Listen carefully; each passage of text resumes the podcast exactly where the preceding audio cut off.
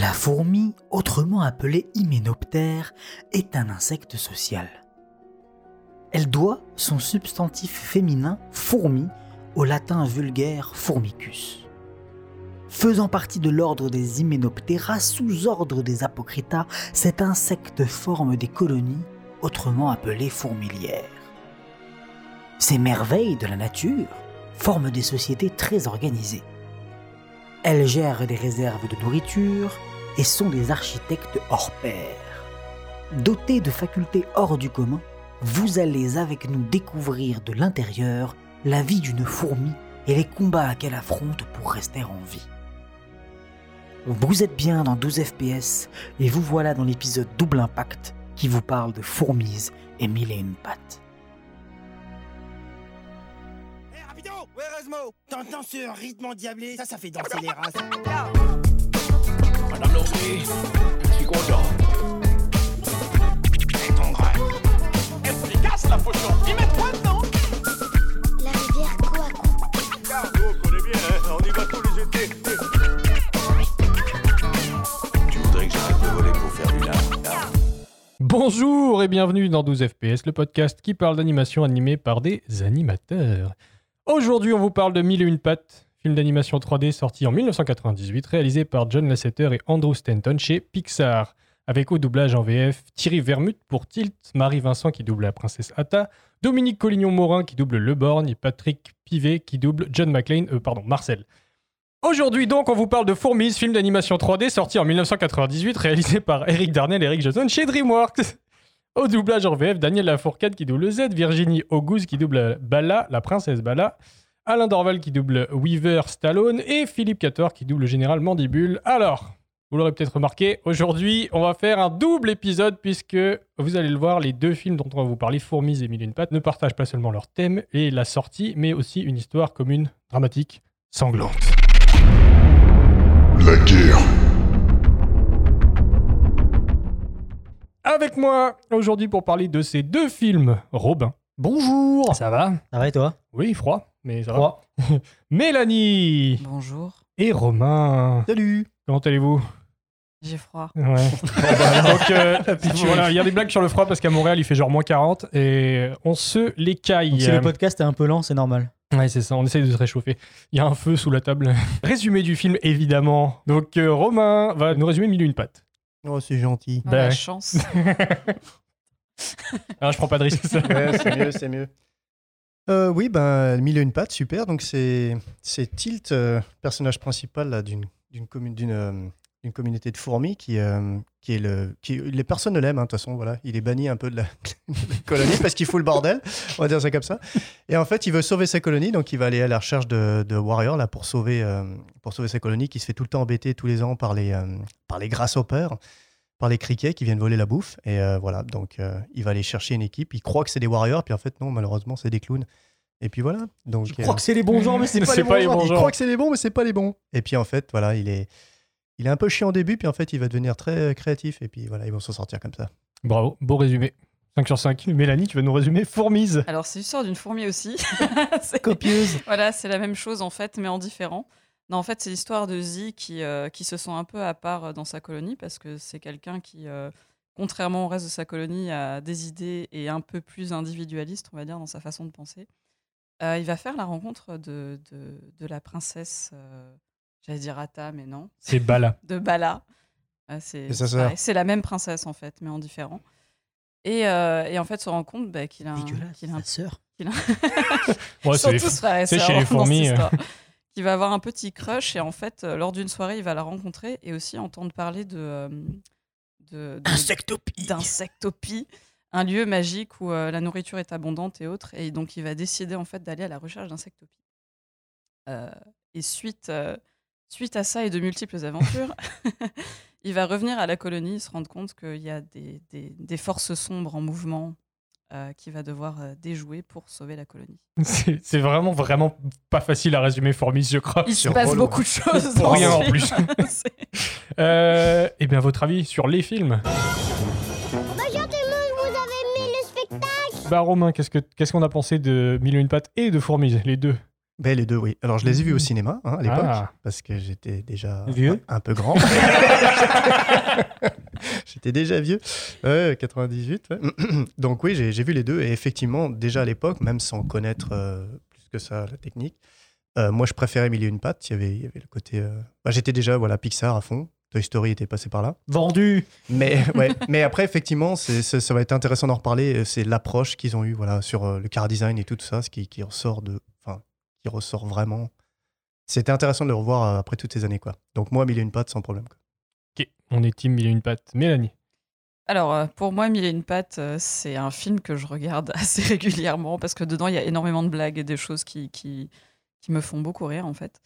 Et, euh, et pour moi, c'est vrai que, bah, pareil, j'avais vu les deux au cinéma. Euh, de Fourmise est ressorti un trauma, même si j'aimais beaucoup les questions abordées dedans, mais je pense que j'étais peut-être un peu trop jeune parce que je trouve qu'il est bah, déjà beaucoup plus politique, en fait, que, que, que Mille et une pattes, Fourmise. Ouais. Même si Ouais. Mille et une pattes est aussi politique, mais on va dire que c'est un peu plus léger. On sent qu'au niveau du ton qu'ils ont voulu donner, c'était plus léger et peut-être un peu plus pour un public ben, plus jeune, alors que Fourmise, on sent clairement que enfin, voilà, les allusions à la dépression, euh, se, recher- se chercher et des choses comme ça, c'est clairement plus adulte. Euh, mais c'est vrai que Mille et une pattes, c'est c'est un film que je prends plus de plaisir à regarder que Fourmise en général, parce que euh, ben, aspect graphique, euh, les blagues, euh, les... c'est même des choses que je sors dans la vraie vie. le- Mais c'est une graine. c'est, je sais pas, c'est, c'est vraiment plus, euh, Parce que la limace, elle a un accent allemand. plus attractif. Exactement. Et j'adore l'Allemagne, comme tout le monde le sait. non, enfin voilà, c'est, c'est plus pour des aspects, je dirais, graphiques, de comédie, un ton plus léger. Euh, voilà. Robin. Vas-y, dis-le. Team Fourmise. Bah, Team Il Fourmise. y a quoi? Il y a quoi? Non, alors. En fait, on peut pas parler de l'un sans l'autre, en fait. Oui. C'est ça le truc. C'est pour ça qu'on fait les deux, sinon on aurait fait que mille et une pattes. Oui. Sinon, on n'aurait pas abordé. Après, je trouve que Mille et une pattes, c'est un peu l'oublié des films Pixar. C'est clair. Et en même temps, Mille et une pattes, c'est aussi pour moi euh, un des moins bons Pixar avec les Cars, en fait. Mais parce que Cars, bon, j'étais définitivement pas la cible. Euh, je suis pas d'accord. Je vais défendre Cars sur mon lit de mort, hein, mais c'est pas grave. Ouais, je sais pas, je suis jamais accroché à Cars. Dans tous les Pixar qu'il y a, tu vois. euh, bon, voilà. Et je crois que j'aime bien Fourmi justement pour les aspects que tu as décrits, Mélanie. C'est le côté plus politique, plus adulte. Ça m'a laissé un trauma quand j'étais petit, pareil. euh, quand ils vont faire la guerre contre les pucerons. Euh, le gars qui La parle. tête. Voilà, le gars qui parle à une tête. euh, Les termites, non Les termites, pardon. Les ouais, termites, Mais ouais. ils boivent des culs de pucerons, c'est ça Ouais, oui, c'est oui, ça. c'est, ça, ouais. Des c'est- bières de pucerons. C'est le Miela euh, des pucerons. Que genre me disait Ah putain, je trouvais ça trop bon quand j'étais petit. Alors maintenant, c'est comment? Pardon. Non, quand j'étais petit, ça me donnait envie, tu sais. Genre, j'avais dit, c'est putain, ça a l'air bon. de les voir boire. Donc, Ouais, le truc de les voir boire, tu te dis. Après, bah, j'aime bien parce qu'il y a un peu des blagues un peu début, genre, mais c'est des blagues véganes, mais de 90, genre, ah, ça vous dérange pas de boire le truc qui sort de, des pieds d'un d'un animal du cul d'un animal, clairement. Euh, De l'arrière-train. Dans la dynamique de DreamWorks de vouloir euh, se détacher de ce que Disney fait et de vouloir faire des Oui. films un peu plus sérieux. En fait, j'ai un peu Ouais. l'impression qu'on est dans la même guerre qui est entre Marvel et DC, genre, oh, on va faire des films de super-héros, mais plus sérieux, Ouais, nous, c'est on est exactement sérieux. ça. Ouais. Et j'ai l'impression que c'est un peu le même truc. Moi, moi je, je l'aime bien pour ce côté-là, plus adulte, plus euh, sur la, la thématique. Mais en fait, l'aboutissement du film, il fait tout tomber à l'eau et j'en parlerai Ouais. juste après. Exactement. Du coup, Mm. euh, ouais, voilà, Team Fourmis c'est pour ça. Mais après, Mille et une pattes, euh, techniquement, visuellement, il est au-dessus. Mais en même temps, ils avaient déjà un film. Donc, bon, est-ce que c'est de la triche? Non, mais ils avaient déjà un film, ils avaient déjà de la, de la tech, ils avaient déjà beaucoup de choses en place, en fait. Mm. Euh, la prouesse technique de Fourmis, c'est que ça a été fait en trois ans à partir de rien, quoi, tu vois. En même temps qu'ils faisaient le prince d'Égypte, enfin, il y avait, Oui, c'est. il y a ouais. tout un contexte qu'on vous expliquera qui est très intéressant. Donc voilà. Ouais. Et toi, Jean? Alors. Euh, j'ai une légère phobie des insectes et des trucs qui grouillent. Voilà. Voilà, Donc, je comme suis film. pas la cible de ces deux films, de base. Mais il adore King Kong de Peter Jackson. Tu Oh, sais, quand les insectes. putain, ça que- me Ah oui, t'as dû passer un bon moment, toi. Ah, je ah oui, ce- le moment avec Ah Andy ouais. Serkis qui. Voilà. Ah, c'est ça, horrible. c'est- Ça, c'est c'est des cauchemars. C'était gratuit, Ouais, mais tu c'était du Peter Jackson. montent le long et qui essaient de les enlever avec son fusil là. voilà. Donc, euh, déjà, de base, j'étais pas la cible. Euh, j'ai revu euh, Fourmise euh, avant Mille et une pattes pour le podcast. Et heureusement. Ce petit rire, je Je vais sais tout dire. non, en fait, dans, dans ma tête, j'avais vraiment le- un très bon souvenir de Fourmise et un souvenir un peu chiant de Mille et une pattes. Et en revoyant Fourmise, j'étais là, mon Dieu, qu'est-ce que c'est que cette merde? Et vice Je citerai, je citerai Sacha qui nous disait Laissons les souvenirs d'enfance là où ils Ouais, sont. là, exactement. N'allons pas revoir des vieux films. Et en revoyant. Mille et une pattes, j'étais là, ben, c'est pas aussi euh, chiant que ce que Bah je non. me souviens. C'est très lisse. Ouais. Mm. Quand même. Ouais. Il y a beaucoup de trucs où j'étais là.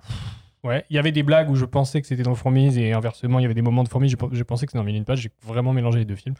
Et tous, je pense. Maintenant, sur le principe, euh, je suis plutôt Team Fourmise. Pourquoi? Parce que justement, c'est moins lisse, parce que l'histoire derrière est vraiment intéressante et il y a Plus aussi audacieux, ouais. c'est plus audacieux.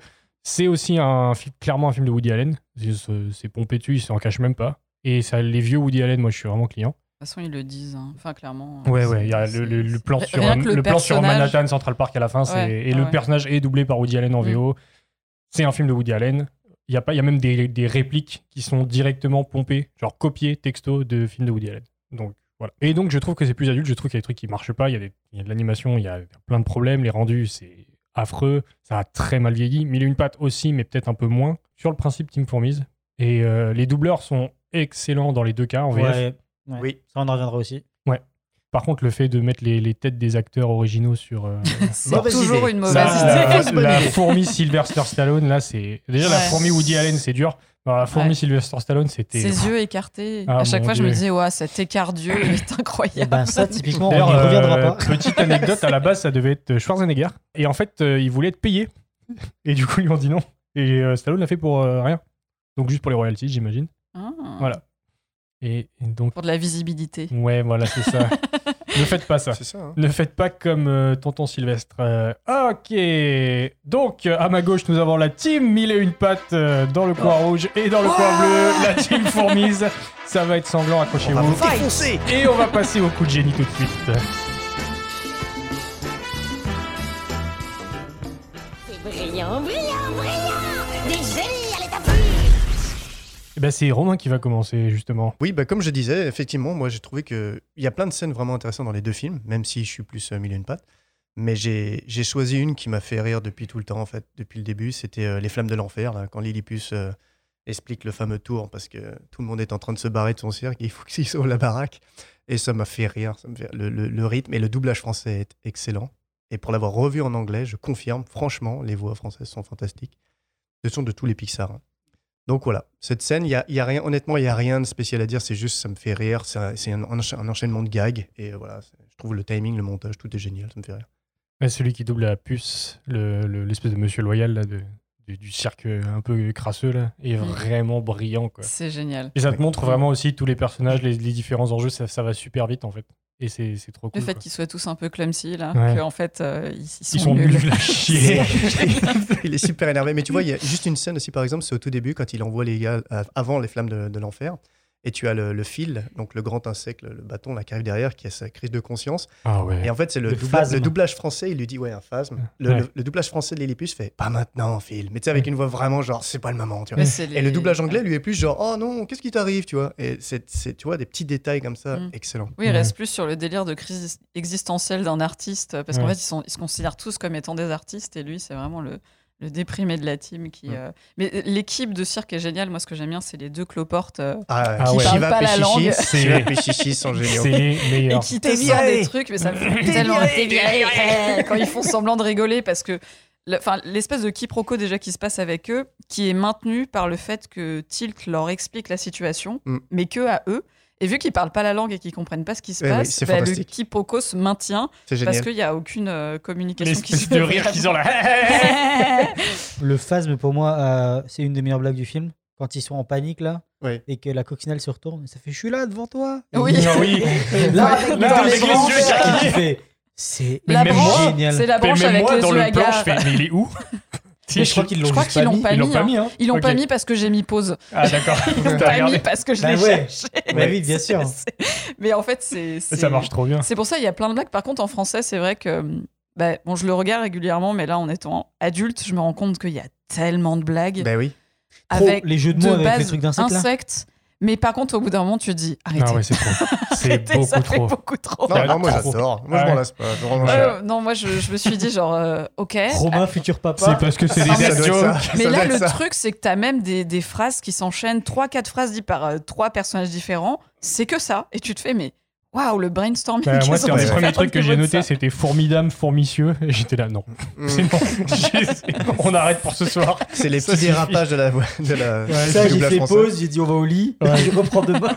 On écoute ça Les flammes de l'enfer Je tiens la main, l'allumette L'allumette qui décidera de la vie ou de la mort des insectes présents devant vous. Dans un instant, j'enflammerai ce parcours d'allumettes, relier cette feuille de papier tue-mouche, imprégner le combustible. Et voici catapultés dans le papier tue-mouche, les frères Shiva et les poux à canon le canon sera mis à feu par Cake qui s'élancera au signal du minuteur que voilà, réglé à 15 secondes.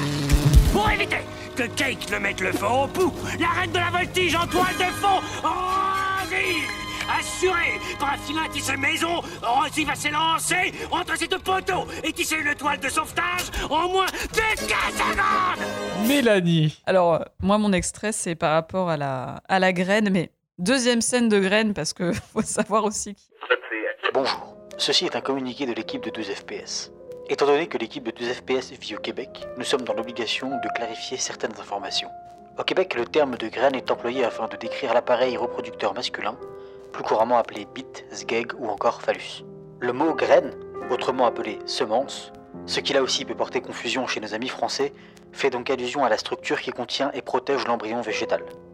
Pour plus de clarté, nous utiliserons le terme graine d'une plante pour éviter toute confusion. Veuillez agréer l'expression de nos sentiments distingués, l'équipe de 2 FPS. Mais euh, moi, mon extrait, en fait, c'est quand euh, donc, euh, le chef des sauterelles explique bah, que s'ils en viennent à tous se rebeller, euh, bah, qu'ils sont mal barrés, en fait. Et il explique ça avec l'analogie d'une graine où, en fait, il prend une des graines à un distributeur parce qu'ils sont dans une espèce de bar. euh, et en fait, il balance une graine sur un de ses sbires en disant Est-ce que ça fait mal? En, en faisant une analogie avec la fourmi qui s'était rebellée, qui donc est tilt à un moment donné, qui. euh, quand je crois qu'ils veulent donner la princesse couette à leur espèce de, Oui, c'est ça. ouais. de sbire hyper effrayant qui me faisait tellement flipper quand j'étais petite, là, Ouais. le, le- Ouais, de- c'est un film d'horreur, cette Oui. espèce de sauterelle Quel- folle là. Ah, il fait peur. C'est Ça, n'importe quoi. c'était double peine, euh, double peine pour Jean. Qu'est-ce que qu'est-ce que c'est que cette merde C'est ça, peur. Moi, ça me faisait juste peur parce que c'est un insecte et j'étais là.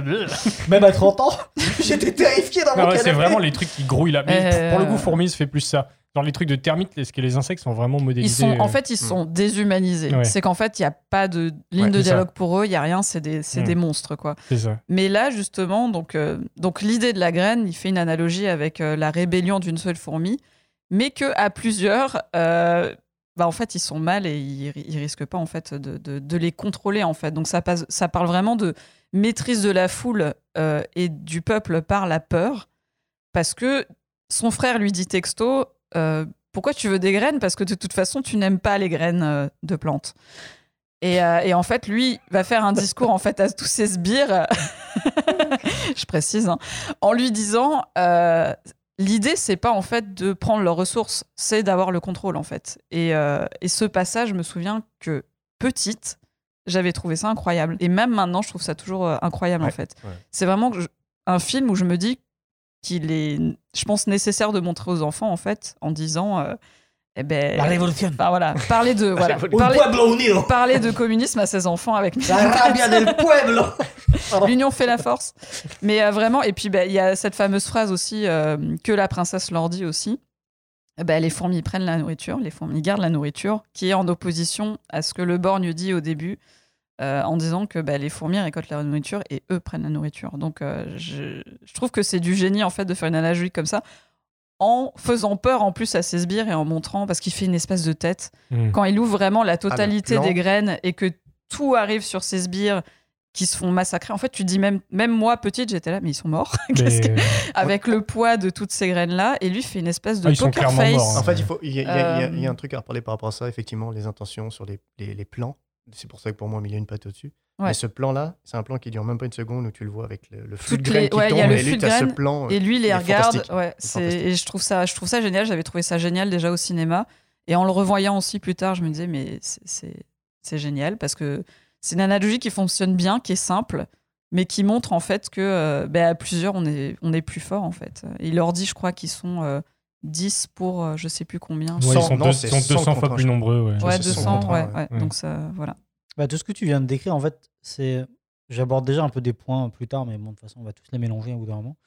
La... Dans mes recherches, ça... en fait, Mille et une pattes, ça décrit une, une société coloniale pré-industrielle Mm.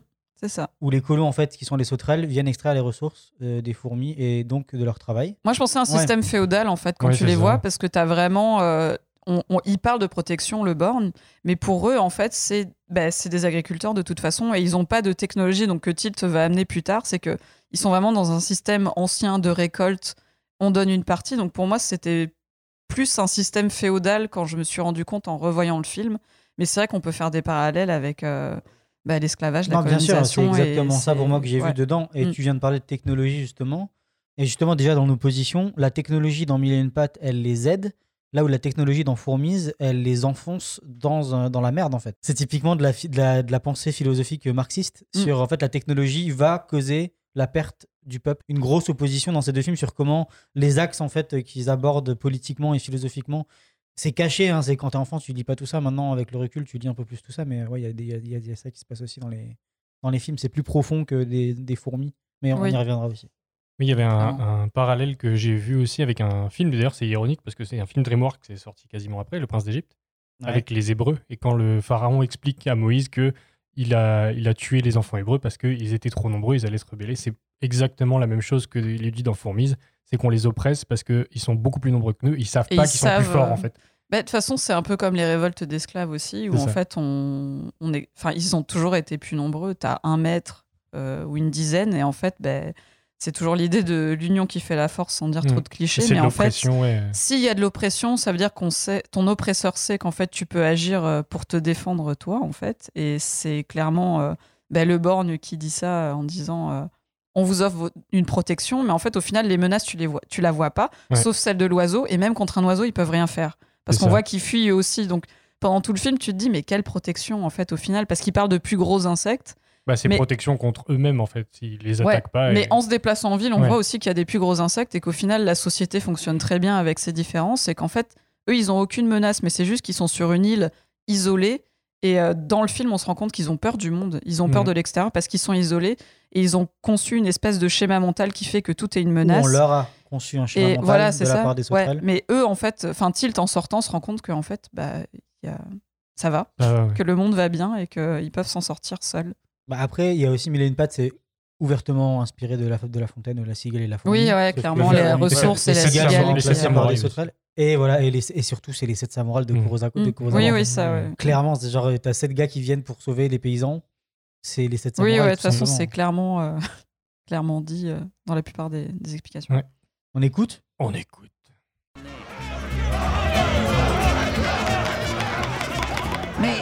Cette fourmi qui avait osé me provoquer. Ouais, elle ferait pas de mal à une mouche. Ouais, ouais, c'est une toute petite fourmi.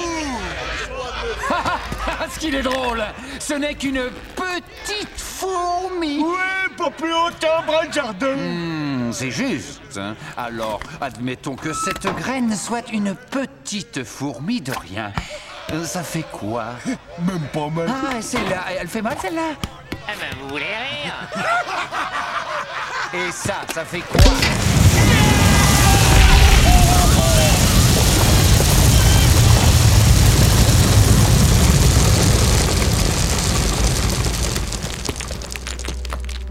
On laisse une seule de ces fourmis se rebeller et un jour elle se rebelle en masse. Ces fourmis de rien du tout sont 200 fois plus nombreuses que nous. Laissez-les prendre conscience de cela et notre paradis devient l'enfer. Peu importe la nourriture, nous devons les forcer à rentrer dans le rang. Et c'est pour ça qu'on y retourne. Y en a-t-il parmi vous qui veulent rester? Moteur Il est trop bien le doubleur Le délire des, des bikers Ah aussi, ouais, euh, ouais. ça, ça m'a fait rire. là. Il est trop bien le doubleur. Bon, à- Hades, euh, comme disait quoi, Nicolas Cage. Le et tout, doubleur, parce que. Kevin Spacey, c'est pas non plus. Non, Kevin Spacey, non. Surtout avec ce qui s'est passé récemment. Mais le, oui, dans le doubleur en VF. Et, euh, et alors, du coup, le cara design du méchant, moi, je me suis noté un truc. Dès qu'il arrive, en fait, déjà, il est vraiment brillant. Il est menaçant comme il faut et tout. Il m'a fait vraiment penser à Javier Bardem dans No Country for Old Men. Genre, son personnage, il a la Oh, même vibe ouais. un peu. Oui, c'est vrai, peu, ouais. euh, Super menaçant, mais sans en avoir l'air. un peu plus expressif quand Plus même. expressif, évidemment. mais sans en avoir l'air, mais menaçant. Ou, ou son rôle dans Skyfall aussi, un peu, tu vois. Genre un méchant un peu mielleux comme ça. Ouais, Mais il pète vrai. un câble quand même, tu sens qu'il pète Oui, un oui, câble après. Après, Mais- surtout à cause de son frère. Quand ils arrivent, d'ailleurs, il y a un truc très intéressant qui est super en animation, parce qu'on parle quand même d'animation dans ce podcast. Euh, Non, on parle de politique. pour les gens qui animent euh, des plans, donc les animateurs, en fait, il y a un très très beau contraste entre euh, un haut statut et un bas statut. Et un haut statut dans un, dans un plan d'animation, il faut toujours savoir qui c'est qui a l'ascendant sur l'autre dans un plan. Parce que celui qui a l'ascendant sur l'autre, en général, c'est celui qui va très peu bouger, alors que l'autre va toujours essayer de bouger pour euh, avoir l'attention ou ce genre de choses comme ça. Et en fait, quand ils arrivent euh, dans la colonie et que tu as tous les pieds qui traversent la colonie Ah oui, et tout ça, ça, ouais. et qui Mm. marchent, en fait, ils ne les considèrent même pas puisqu'ils les regardent au-dessus de leur tête. Oui, puis même il enjambe des fourmis. Ouais, il euh, enjambe en des fourmis et donc ça, et- ça, ouais. ça- ça te plante le perso sans dialogue. Il fait juste marcher les bras dans le dos en regardant au-dessus d'eux. Donc ça intègre dans ton cerveau que Ouais, il est en contrôle. il est en ouais. contrôle de Mm. la situation. Et donc c'est une très très bonne manière de, de, de juste vendre un personnage Mm. sans dialogue. Donc euh, voilà, regardez cette scène parce qu'elle étudie, elle est vraiment très Et intéressante. même avec les dialogues, les espèces de, de questions. euh, est-ce que, je, est-ce que vous me prenez pour un demeuré? Alors, cette Ouais. fameuse question que je pense on a tous eu gamin, pas forcément demeuré, mais qui induit ne répond pas, parce qu'en fait, là, j'induis que c'est moi qui parle et que toi, tu te tais. C'est-. Enfin, wow. Moi, ça- ça- cette phrase. Est-ce que vous me prenez pour un demeuré? Est-ce que j'ai l'air d'un demeuré? Je me souviens, ça m'a. Même en revoyant ça maintenant, ça me. Par contre, il faudrait utiliser ce qu'il dit après, quand il lui fait une leçon sur le, le leadership, où elle dit non, mais c'est pas moi. La, la princesse, elle fait non, mais c'est pas moi. C'est... Elle fait tat. Mhm. Règle numéro un, c'est toujours votre faute. Ça, j'aimerais juste le ressortir à plein de gens dans l'industrie. J'étais en train de me dire, on sent qu'il y a un compte à régler là-dedans. Euh, certaines personnes qui devraient se souvenir de ça. Mais voilà.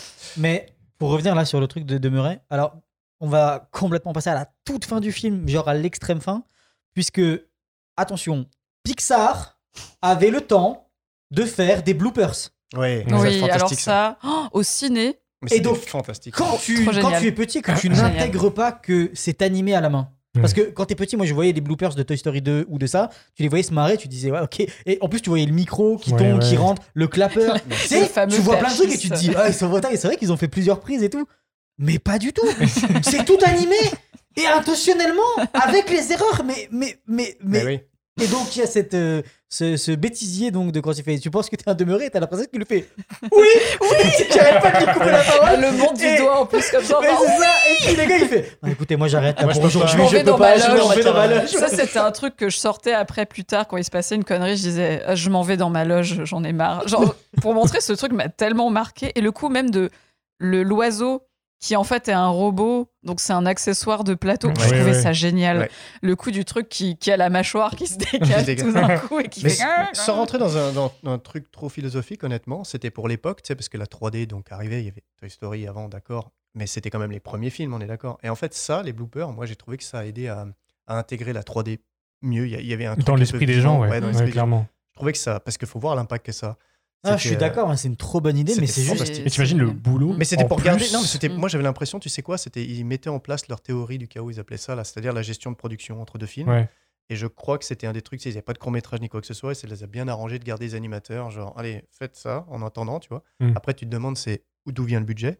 Mais globalement, moi, je me suis dit, c'est comment ils ont gardé les animateurs, en fait, globalement. Comment ils ont gardé, enfin, les Bah, artistes. Après, le budget, là, c'était les débuts de Pixar, donc il y avait des financements. euh, Il y avait non, Steve Jobs qui Il y avait Steve hein. Jobs, quoi. Mais c'était pas ça. si. C'était, ils en parlaient là. J'avais revu un petit documentaire et c'était pas. C'était quand même. Ils se sont mis la pression. Hein. Ah, au Ah début, ouais. ils étaient dans la merde. hein. C'était euh, qui est tout double. hein. Ouais. Euh, surtout sur Bah, Toy Story. Surtout avec la course euh, ensuite euh, à, on sait que ta studio va sortir telle chose et il va falloir qu'on soit Voilà. les plus rapides en termes de box-office. Ouais, euh, Toy Story, c'était la course, mais en fait, ça a tellement bien marché que le budget après, derrière, était, était Mm. quand même là pour euh, mille et une pattes. quoi. Parce qu'il y a un Et ça se voit. il y a un making of de 35 minutes là qui est sur YouTube ben, de Ouais. Bugs Live de, de Mille et une pattes si vous avez l'occasion d'aller voir qui vient du Ouais. DVD. Enfin, tu vois leurs conditions de travail, le C'est studio, fou. le campus il est installé, tout le building il est construit, ils ont des même nous maintenant les studios n'étaient pas à l'aise comme ça les gars ils, ils font des screenings dans des salles avec des canapés partout. Enfin, tu, il y a, enfin, tu vois, c'est c'est- c'est- c'est déjà la belle vie à Pixar à ce moment-là, tu vois.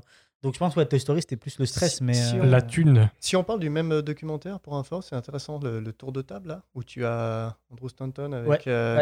Avec et Ouais. tu as les deux producteurs. Et si vous avez noté, ce qui est très intéressant, c'est que comme ça commence, il commence à parler, tu as le, le nom qui t'affiche du per- de la personne qui parle. Ils le font pour Lasseter, ils le font pour Stanton, mais ils le font pas pour les producteurs. Parce que moi je me dis, mais qui sont ces personnes? Et je le savais. Je suis allé voir sur internet pour être sûr, tu vois. Et j'ai fait ah oui, les fameux producteurs Ouais, ouais. qui sont là, qui se récoltent encore une fois beaucoup de Mhm. crédits. je n'ai pas rentré dans ce sujet encore. une fois. Produit par. Mais voilà, très intéressant. Mille et une pattes, euh, Ouais. on a fait le tour pour l'instant. C'est le, l'instant. c'est le tour de la Team Formise.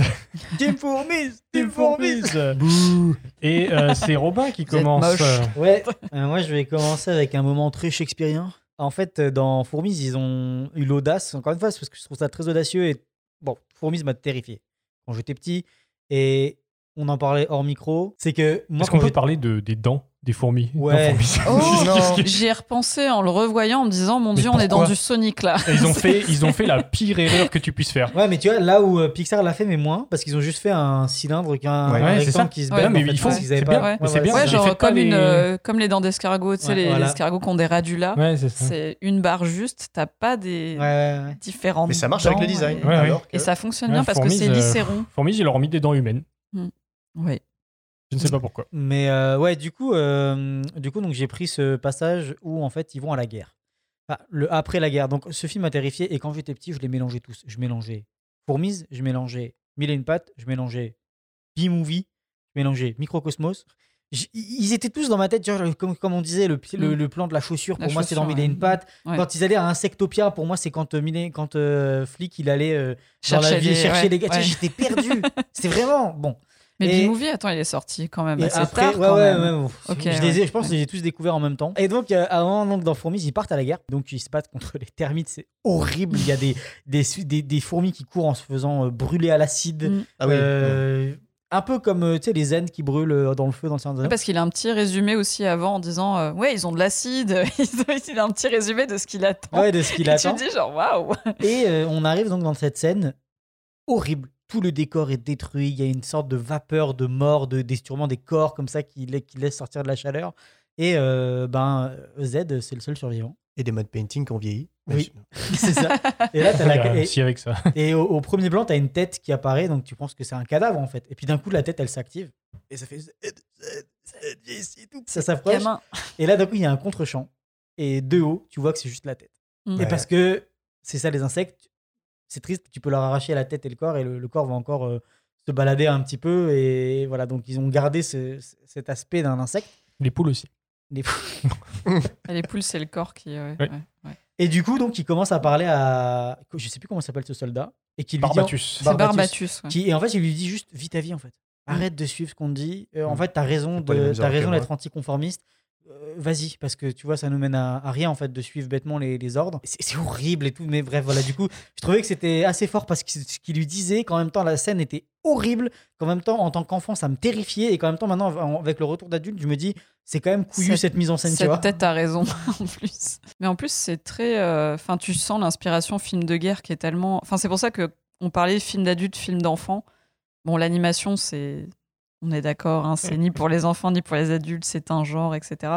Mais dans le sens où le- les scè- la scène de guerre, elle est assez incroyable parce que Ouais. le- tu vois des cadavres directement. La première confrontation, euh, les premiers plans, en fait, tu vois des gens tomber et tu comprends petit, ils sont morts. Ouais. Euh, et ça s'enchaîne ensuite avec, Mm. comme tu dis, des gens brûlés à l'acide, les, Ouais, c'est affreux. ouais. les termites qui sont terrifiantes, euh, qui sont complètement déshumanisées, euh, comme je disais tout à l'heure, parce que c'est juste des espèces de gros monstres qui hurlent avec plein de dents et qui envoient des jets d'acide. Enfin, c'est- c'est vraiment, tu n'as pas envie de t'attacher aux termites sur le moment. hein. Et tu as des Ah, gens ils sont juste. qui- décrits, mais en plus ils leur font même Ouais. pas parler. Enfin, c'est juste. Ils Ouais, c'est ça, pas de dialogue, avide de rien. sang, quoi. Ouais, Ouais, ouais. puis ils leur mettent des casques de guerre et tout. Il y a un côté full metal jacket aussi, où ils, sont, ils chantent en allant à la guerre et en fait, euh, ils se rendent compte de rien et quand ils arrivent, c'est l'horreur, quoi. Et c'est tout de suite le chaos. Oui, c'est Ouais. vrai qu'on fait ta jacket à ça. Ouais. C'est très, c'est très grandiloquent, euh, Ouais, ouais. Hollywood. Ouais, ouais, c'est ça. Non, et puis surtout, tu as Z qui. bah, en fait, qui est un héros de guerre, mais en fait qui survit parce qu'il s'est- il est tombé. enfin, il est, il est tombé, Ouais, il est- il y a il une est- est qui lui est tombée ouais. par-dessus, il est bloqué. Et quand il revient en tant que héros, euh, c'est un peu le parallèle aussi avec les. Ils ont, Les- c'est tu le même scénario que dans Gang de requins, hein, d'ailleurs. Je- Encore une fois. Oui, c'est l'imposteur. c'est en fait. Ouais, c'est le, c'est le truc de l'imposteur. Dans Gang de requins, tout le monde croit qu'il a tué le, le requin et que c'est Ah. un héros alors qu'il a Oui. rien fait. Mais moi, c'est. Mais pour- même lui le dit en fait. Pour moi, le Euh, truc il de la guerre, là, ça me rappelle le, le Hobbit. Dans le bouquin, Bilbon, il se fait assommer au début de la, de la bataille des Ah. cinq armées. Ouais, ouais, ça. Et il se réveille à la fin, puis la guerre, elle est finie, il est en vie. c'est tout. Oui, j'essaie toujours d'ailleurs de comprendre ce- cette phase là quand il revient de la guerre. Et là, il est, il est honoré là en face euh, où il va revoir justement la, la princesse. Ouais. Et euh, c'est, il dit justement. Oui, il le dit, dit au ouais. général, et le général lui dit ouais, ne- c'est bon, on parle pas, tu vois. Ouais, ouais, Et le ça. problème, Oui, c'est que ça, là, Zi, il, il change complètement, puis là, il devient hyper arrogant et stupide, juste parce qu'il est en mode. se rend il compte qu'il a de la, La- la scène de la l'attention. f- Mais La c'est- scène de la le- foule. Le, personnage est vraiment. ah, euh, dé- Enfin, déplorable. Là, j'ai pas, aimé. L'identification, elle est complètement perdue à ce moment-là pour moi. Moi, je me dis que c'est, je pense, que ça serait le sentiment de tout le monde un petit peu, c'est qu'il se rend compte qu'il était insignifiant, comme il disait au début. Et là, tout d'un coup, c'est le seul à revenir.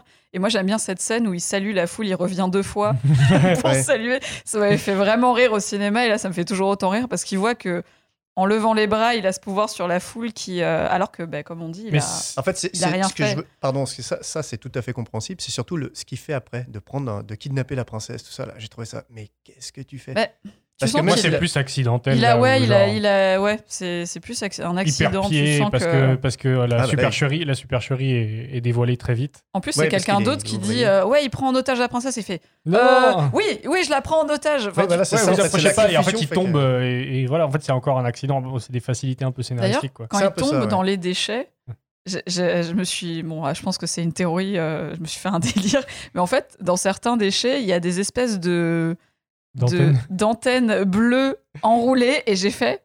On dirait les antennes de mille et une pattes. Et je me suis dit, c'est dans ma tête ou. euh, Et j'ai pas fait de recherche, revoir, mais. Ouais, je pense Oui, On en parlera, avez- mais- Non, mais je pense pas. Je suis sûre que non. c'est pas impossible C'est pas impossible. D'accord. Moi, je me suis dit, bon, non, mais c'est quand même vachement bizarre. Ouais, pas impossible. Bizarre. Hmm. Coïncidence Et je ne crois pas. C'est parti.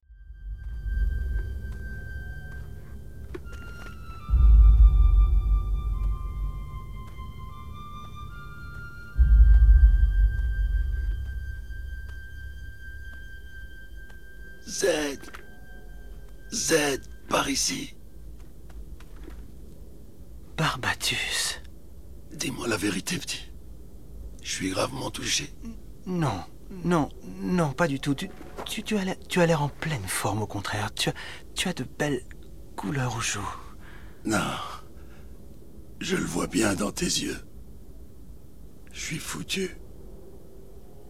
Aide-moi à me relever. Oh Je ne sens plus mes jambes. Il vaut mieux que tu bouges pas trop, mon vieux. Tu vas. T'en fais pas, surtout. Je, je suis sûr que tu vas t'en sortir. Essaie de. Essaie, essaie, essaie de bien respirer. Moi, je, moi, moi, je vais essayer de retrouver ton corps. Il, doit forcément être par là. Quelque part. Voilà mon extrait. ok oui mais oui on parlait de parallèle Starship Trooper aussi Ouais, Euh, ouais, même ouais. si le film est quand même juste un an avant donc euh, Non, il est sorti. Oui, il est sorti après. C'est le même thème en fait Oui, de la guerre. Je suis sûre qu'il y a eu un leak aussi. ouais probablement c'est sûrement ça Faites confiance à leaks, personne. Ouais, Ouais, c'est ça. Ouais. Alors, et toi, Jean, c'est quoi ton extrait dans, Alors, dans Mille et une fourmis dans, dans ce, ce- dans ce tas de, de, de, de mais- en fait, il y a vraiment des notes là que je vais vous lire que j'ai pris pour le film. C'est genre au début, ah bon, les car design sont un peu cringe, la fourmilière est super cool, la musique est pas mal. Et j'ai fait, ah la crowd, c'est impressionnant. Putain, ça a vraiment mal vieilli. Putain, qu'est-ce que c'est moche. oh mon dieu. Le mec s'est décomposé. What en the fuck, ces dialogues. Il y a cringe en lettres Et capitales. La dernière note que j'ai prise, c'est c'est quand même fou les progrès qu'on a fait en 25 ans. Bah, après, tu vois aussi que Pixar avait une réflexion Ouais. sur le caractère design parce qu'ils ont décidé de ne pas faire les fourmis brunes, Ouais. ils les ont fait bleues Oui. et ça dérange pas. Non, ils ont pas pris un carrément. bleu euh, ciel non plus là. Mm. Ils ont c'est intelligent parce que Fourmise, c'est le film, il est brun caca. Oui, Mais il y a aussi des euh, éclairages ouais. et des car design beaucoup plus sharp. Euh, Il y a des choix euh, différents, un peu plus, qui sont pas forcément les bons choix hein, et qui sont qui rendent des trucs moches, mais qui sont quand même des choix un peu plus euh, couillus, on va dire que encore une fois Pixar, c'est du Pixar, c'est lisse. Le scénario est un peu lisse. Un Mais- peu tout le temps le même schéma. Bon. Il y a eu plusieurs, il y a eu plusieurs layers hein, quand même hein, de, de tout ça. Là. Euh, il devait être rouge au début. euh, C'était une Oui, il fourmi rouge. rouge euh, aussi, Oui. ouais, ouais. Tilt. hein, mais, Mais euh, je- pour revenir là-dessus, vous savez d'ailleurs pourquoi euh, Toy Story et Fourmis sont les premiers films d'animation en 3D Alors oui, il y a le bah, Toy Story pour les jouets parce qu'ils voulaient pas animer des humains. C'est basiquement que pour les trucs des humains parce que c'était très compliqué Ouais, en ouais, 90 Ouais, ouais. de faire la flexibilité Oui, de la ça. peau. Donc prendre des, des shells dures Mm. d'un- d'insectes. Mais déjà, dans beaucoup Mille et une plus pattes, simple. il y a un petit peu plus de trucs dans les faciaux euh, en termes de. Ouais, mais tu vois les limites dans les Alors, corners vois de la bouche, bouche, tu tout ça. ouais, ouais, sens que ça le pop. mesh, il- euh, le mesh, il pique. ouais, hein. ouais, C'est ouais. Mais par contre, leur Et problème euh, c'est- ouais. c'est- pardon, Fourmis, c'était la luminescence, toute la luminescence Oui, oui. organique, organique. C'est ça la, grosse Mm. difficulté du film. Et Fourmis, Ouais. tu vois aussi les problématiques. et les éclairages aussi en intérieur. Euh, bref, et du coup, dans tout ce truc, c'est euh, pour moi le moment à la fois décevant et à la fois cool, c'est quand il pense enfin arriver à Insectopia et que ce que l'espèce de, de ville fantasmée qu'on- dont on lui parle Le au début. monolithe. le monolithe, Insectopia, et en fait, c'est vraiment un truc qui sert à rien dans le film. Insectopia, c'est genre, parce qu'en fait, il fait un espèce d'aller-retour. Genre, il y va, il fait ah, en fait, c'est nul, et il revient. Ça fait prétexte. Ouais, c'est un prétexte euh, un peu bidon, Ouais, hein, ouais, ouais. c'est ça. un joli, oui. Et euh, par contre, du coup, les premiers personnages qu'il rencontre, c'est l'espèce de couple de guêpes euh, bourgeois. J'adore. parisiens, bourgeois. Et ils sont incroyables. Genre, je sais pas, qu'est-ce que c'est vraiment le- l'idée de génie du film de putain, et ces personnages, ils sortent de nulle part. En plus, ils lui servent après à revenir. Donc, ça, c'était pas con. Et ils m'ont fait vraiment marrer. Et en plus, après, ça embraye en fait euh, sur la scène du chewing-gum. Qui est trop longue. Euh, qui est trop longue mais qui est cool aussi parce que en fait je vais en parler je vais parler des deux donc je vais parler de déjà il y a le dialogue avec les guêpes qui, qui est très drôle et tout Euh, ah les fourmis pensent que c'est les maîtres du monde mais en fait bah, non en fait dans le en dehors de votre fourmilière vous n'êtes Oui. rien La princesse qui se pense princesse et qui pense qu'elle va être connue, et puis Alors que eux, l'autre, ils, sont, euh, non, ils voilà. sont juste la pauvre. et après il y a le, chose. le- le- la scène la fameuse scène du chewing gum où la princesse se fait coller sous la chaussure et en fait il y a tout le côté euh, Parenthèse, ses jambes ne sont pas connectées à un corps. non c'est ça mais c'est ça C'est qui est, ça qui est ça intéressant c'est que ça se voit beaucoup mais à l'époque ça- à l'époque on, on, on se posait pas la question mais c'est aussi comment tu fais une marche humaine du point de vue d'une fourmi Ouais. tu Ouais. vois La Ça, lenteur, je trouve la- que c'est tellement bien réussi, Mais le ça côté gigantisme, Ouais. vitesse, ce moment, Ouais. moi c'est le moment au cinéma qui m'a fait, qui m'a impacté, c'est ils qu'en font de la fait, pub pour Reebok. ouais ah oui, placement de produit aussi. C'est vrai que niveau placement de produit, il y a Pepsi, je crois, Ouais, ouais. et euh, Reebok dans, un truc. Il y en a un paquet. ouais. Et euh, quand en fait elle est en train d'hurler, il y a une chaussure qui passe Oui. et en fait Z est sur l'autre chaussure Ouais. et, elle le te son- fait un cri Ouais. Comme si elle était dans un roller coaster Ouais, et qu'elle subissait complètement le truc. Et ça, j'ai trouvé que c'était très bien réussi en termes de sound design. Ouais. Qu'ils avaient Ouais. vraiment euh, nailed le Et puis truc. même, euh, c'est- il y a le, le côté avec les- l'espèce de lacet, mais c'est tout ralenti. C'est ralenti, très, très ouais, grand. c'est Il y a en mode- vraiment- en mode kaiju, ça- quoi. Oui, c'est Pacific C'est- Rim, clairement. La kaiju, texture euh. du lacet, c'est la meilleure texture du film. D'ailleurs, effectivement. effectivement, il y a tout le budget qui est parti là-dedans. Il y a le budget qui est parti là-dedans et dans la simulation de fluide à la fin. J'ai- vu le truc, j'ai fait, mais c'est pas. Ah, Ça, ça, je vais en reparler et tu, vas tu vas comprendre pourquoi. Et j'imagine Thierry au milieu de la production. Les gars, j'ai découvert un truc qui s'appelle la normal map. Fais Ouais. voir. Oh putain Oh putain, on va mettre ça sur le lacet, les gars Mais ça, mais même les, les trucs de fluide à la fin, j'ai fait. Ils avaient découvert la tech ou quoi? Mais c'est pareil parce qu'à la fin, dans, dans Fourmis, il y a les trucs avec la pluie, et- euh, dans Mille et une pattes, avec la pluie et tout. Je fais, mais c'était l'époque en fait. À la fin de la prod, ils ont découvert, oh putain, maintenant on peut faire des fluides. Let's go, on y va, on en met partout. La pluie. Mais c'est vrai que le, dans les deux films, de toute façon, la fa- le, le côté gigantisme euh, et le place, se placer par rapport à une fourmi, je trouve que c'est très bien réussi parce que, comme tu dis, le coup de la pluie, Ouais. quand tu les vois terrifiés parce qu'il va pleuvoir, ou même le coup de l'oiseau dans Mille et une pattes. Mais Je- c'est- Bah, tu, dans- tu viens, tu viens de le citer, pardon Romain, tu viens de le citer, tu as cité juste deux plans de Mille et une pattes. Et justement, ce gigantisme, il est mieux dans Mille et une pattes que dans Fourmis. Ben moi, je trouve que la scène de la chaussure et du chewing-gum marche vachement bien dans Fourmis. marche. Je- Exactement. ouais, C'est ça. ouais. Et c'est pour ça que ça m'a marqué, mais que j'ai choisi aussi l'extrait d'avant parce qu'il est plus drôle et aussi en audio, ça marche mieux. Pour Mille et une pattes, ils ont créé euh, dans les jardins de Pixar une fourmilière à, à l'échelle. Et en fait, ils ont créé ce qu'ils appelaient une. euh, ils, avaient, ils avaient une petite caméra attachée à des roues Lego qui s'appelait de Backcam. Et en fait, ils ont fait tout leur cadrage grâce à ça. Donc en fait, ils ont fait tout leur cadrage en vrai avec une mini caméra qui Mhm. faisait du 360 pixels C'est par euh, génial. 200. et ils ont cherché tout leur cadrage en se baladant à l'échelle vraiment. Une Comme dans. Maman, j'ai Alors, rétréci les gosses. Euh, Ju- Chérie, Justement, j'allais av- aller sur ce film-là parce que je l'ai regardé il y a deux semaines. J'ai regardé euh, Chérie, j'ai agrandi le bébé, Chérie, j'ai rétréci les gosses. Et en fait, je me suis dit, quand vous aviez parlé de Fourmis et Mille et une pattes, je me suis fait, c'est parfait. Parce qu'en fait, en termes de recherche, euh, notamment de texture et autres, dans Chérie, j'ai rétréci les gosses, ça m'a bluffé en fait sur tout un tas de points. Ça fait longtemps que je l'ai pas vu. Parce que je me suis dit, waouh! Ouais. Genre rien que niveau liquide, l'herbe, il rencontre aussi une fourmi, d'ailleurs, Ouais, ouais, euh, dans, dans Chérie, euh, j'ai rétréci les gosses. Et je trouve que dans ce film, c'est assez incroyable les tricks qu'ils ont essayé de faire pour justement euh, soit bah, montrer le gigantisme, soit montrer la petitesse bah, des parents et autres dans euh, Chérie, j'ai agrandi le bébé.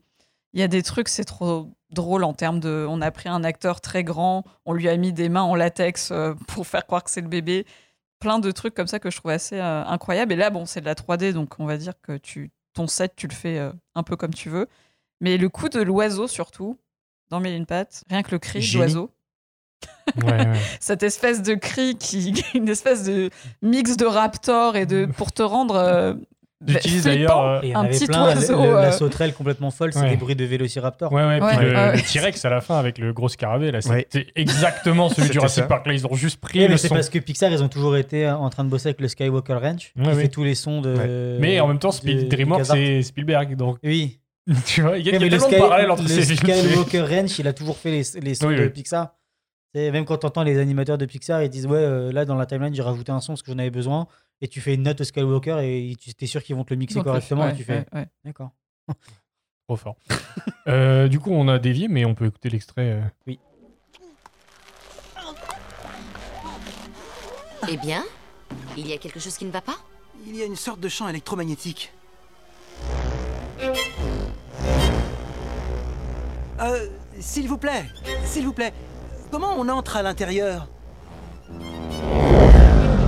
C'est un endroit privé dont l'accès est réservé aux personnes qui en sont membres. Qui sont vos amis, très chers? Des insectes rampants, poupette. Oh, les malheureux. Bonjour, mes bons amis. Enfin, trésor, vous n'allez pas saluer chacun des insectes qui émergent de la prairie. Excusez-moi, il me semble que vous ne m'avez pas reconnu. J'ai beaucoup voyagé et je suis toute éboursifflée. Je suis la princesse Bala. Oh, c'est encore pire. C'est de la noblesse déchue. Cœur, ils sont pauvres, ils sont sales, ils sentent. Il faut faire quelque chose pour eux. Euh, Si vous attendez bien sagement ici, nous vous apporterons un repas léger. Oh, je vous en prie, Marie-Agnès, épargnez-moi ces croisades humanitaires. Hubert, nous avons certaines obligations morales envers les plus défavorisés. Je sais que vous vous moquez de mes lubies, mais je vous assure que cela compte pour moi. Hmm, vous avez toujours trop bon cœur. C'est pourquoi vous êtes ma petite calirette adorée. Oh, mon grand fou, vous êtes un véritable générateur de phéromones. Ma petite chipounette en sucre. Ah, dégoûtant. Ils ont réussi à me couper l'appétit. Vous savez, je crois que j'avais imaginé Insectopie comme... Je ne sais pas, pas tout à fait comme ça. Et tout de suite, les coups de génie. Dans les potions magiques. Brillant, brillant. Et tout de suite, la potion magique. Alors, gros nébulus, Deuxième batch. Va falloir le euh, refaire. c'est quoi que tu nous prépares là, On a, on a rien entendu, je pense. Et tout de suite. Oui Et tout de suite. Non. Le coup de génie Non, c'est l'autre. Ah, c'est l'autre Et tout de La suite. potion magique Alors, gros nébulux, qu'est-ce Oh la vache C'est quoi que J'adore ce, j'adore ce Euh, doubleur là. Trop de café, trop de sucre. Ok, de retour de la pause. Donc, je vais vous On vous parler. rassure, on n'a pas pris la potion magique du dernier Guillaume Canet. Hein. L'empire du malaise. L'empire du merdier. Je. Ouais. Ouais, ouais. Euh, personne n'a vu le film autour de cette table. de Non. Non, non, non, ça Non, va. Je, J'ai envie je- de vivre plus longtemps Franchement, j'ai du temps à perdre sur Ouais. plein d'autres trucs. Ouais, genre Fourmise. Euh, de retour, euh, donc, pour vous parler de. Fourmise et Mille et une pattes. Et moi, je vais vous parler un peu de pourquoi, en fait, ces deux films sont sortis quasiment en même temps, avec le même sujet. Et euh, qu'est-ce qui s'est passé, en fait? La guerre. Moi, je pense que c'est un gros hasard. Ouais, c'est c'est complètement. com- bah, d'après euh, quelqu'un, c'est un hasard, et d'après une autre personne, c'est moins un hasard. Sinon, Donc, vous allez écouter l'épisode de Fantasia. À la fin des années Bon 80, placement. en 1984, euh, il y a un producteur qui arrive à Disney qui s'appelle Jeffrey Katzenberg. On vous a déjà un peu parlé de lui euh, dans l'épisode sur Fantasia, euh, euh, sur Fantasia, oui, et Fantasia 2000. Donc on vous a fait un historique un peu de Disney et on vous a parlé un peu de Pixar et donc DreamWorks. Donc qu'est-ce qui s'est passé avec ce mec? Tu peux- Tu peux redire son nom? Jeffrey Katzenberg. C'est brillant. On À chaque des- fois que tu diras son nom, il y aura ce D'accord, on est des professionnels. Le donc, dis pas trop, qu'est-ce qui se passe? Je vais, je vais essayer, mais c'est vraiment dur, il est partout dans mes notes. Euh, donc, la fin des années 80 à Disney, euh, Katzenberg, Je sens que ça va être relou ça. ça va être vraiment Ça va long, être long. relance un peu Disney qui était dans une mauvaise passe financièrement, avec notamment euh, pas mal de films comme euh, La Belle et la Bête, euh, Aladdin, Le Roi Lion, euh, j'en passe et des meilleurs. Sauf qu'ils savaient pas que ça allait marcher, mais c'est pas grave. Non, mais ils ont pris des risques aussi parce que c'était quand même des, des films euh, que vous n'avez pas l'habitude. Ils ont relancé des trucs. Il y a eu beaucoup de star casting, donc notamment Ouais. euh, Star Talent. on peut Star Talent, on peut noter Robin Williams qui double le, le Le génie. génie génie, Ça, ouais. c'était son idée. Qui c'est d'ailleurs, il y a une, euh, un très bon documentaire là-dessus Oui. où c'était la pire expérience de Robin Williams. Exactement. Il s'est fait bien enculer comme il fallait. hein. Oui, C'est. Et ce qu'il faisait à Disney, en fait, à ce moment-là, il faisait des pitchs de projets. Donc n'importe qui, de, du CEO au gars qui vide les poubelles, littéralement, pouvait arriver dans ces pitchs de meeting et pitcher une idée de film d'animation et on la prenait, on la prenait pas, peu importe, mais c'était noté. Et il se passe que donc en 1992, il y a un projet qui est pitché qui s'appelle Army Ants, qui est en gros l'histoire d'une fourmi pacif- pacifique dans une colonie militaire, mais c'est pas retenu. C'est pas retenu, mais on va en entendre reparler. Putain, le budget du podcast. Pardon. Pixar fait Toy Story, qui sort en 95. Notre ami Jeffrey, qu'est-ce qui s'est passé? C'est que avec tout le succès qu'il a eu, il pensait qu'il allait être président de Disney, d'accord? Donc de la partie euh, film d'animation. Et euh, il était vraiment chaud, il pensait avoir la promotion, sauf que le PDG de Disney, donc global, à cette époque-là, qui est Eisner, Michael Eisner, c'est ça? Ouais. Oui. Lui dit non. Non, Lui dit, lui dit d'aller se faire foutre. Katzenberg s'en va, mais non. Katzenberg s'en va, j'ai vu le mouvement Merci, vers la... merci. Katzenberg s'en va et euh, Eisner refuse de lui payer son bonus. Qu'est-ce qu'il Oh. fait, qu'est-ce qu'il fait notre ami Jeffrey? Il attaque Disney en justice et euh, il obtient donc euh, Il gagne. 270 millions de dollars. C'est Voilà. gerbé. Pardon. Ah, il peut acheter une maison à Montréal cash Un Ouais. il va faire Un un appart. 3,5 quoi. C'est Sur déjà le un appart, plateau. ouais, ouais, sur le plateau. Bon, alors qu'est-ce qu'il va faire? On sait, euh, il va se réunir avec notre euh, ami Spielberg et le pauvre dernier, donc on se rappelle jamais le nom. Gayson Gessen, merci. Qui ils vont euh, créer donc. Et On s'en souvient jamais, sauf que c'est lui qui a ramené la thune. C'est hein. lui qui a Sans ramené la lui, thune y en partie, rien. mais il y a aussi Katzenberg avec tous ces thunes là. Bref, ils vont créer DreamWorks et ils vont commencer à bosser notamment sur Le Prince d'Égypte qui est euh, censé sortir donc euh, en fin 98. D'accord? Je t'interromps juste avant. Oui. Ce studio-là vient aussi de l'envie de Spielberg de faire des films d'animation Exactement. qui lui à la base avait Amblin Emblémation à Oui. Londres Qui et a fermé. qui a fermé. Et après, ils ont mis tous les artistes à PDI. à est- PDI à- à- en Californie. Et en fait, avant qu'il y ait la guerre des fourmis, Oui. il y avait la guerre des souris Oui. entre Fievel et Balda- euh, détective privé. Basile Détective. Basile. Basile, détective Oui. privé. Blablabla, en fait, il y avait privé. déjà, il y avait déjà des, des- des similitudes. Qu'est-ce qui se passe C'est que juste avant de partir de Disney, euh, Katzenberg, qui était très pote avec Lasseter, chez Pixar donc, euh, sentant le vent un peu tourner, il va aller voir Lasseter, il fait Ah, mais sur quoi vous bossez euh, après Toy Story blablabla. Et donc Lasseter, euh, pff, tu vois, pas méfiant, lui montre tout le projet de Mille et une pattes et lui dit Bah voilà, on bosse là-dessus, euh, lui montre les images, les développements, blablabla. Bravo, John. Katzenberg se fait virer. Ouais. Bon boulot, Malin. John. Good job, John. Donc, euh, il se fait virer et il commence et il se barre du coup euh, à DreamWorks et il travaille en parallèle du Prince d'Égypte sur le premier donc film en image de synthèse de DreamWorks qui, qui sera Fourmise et qui, euh, d'après lui, est basé sur ce pitch, ce fameux pitch donc de 1992, Army Ants.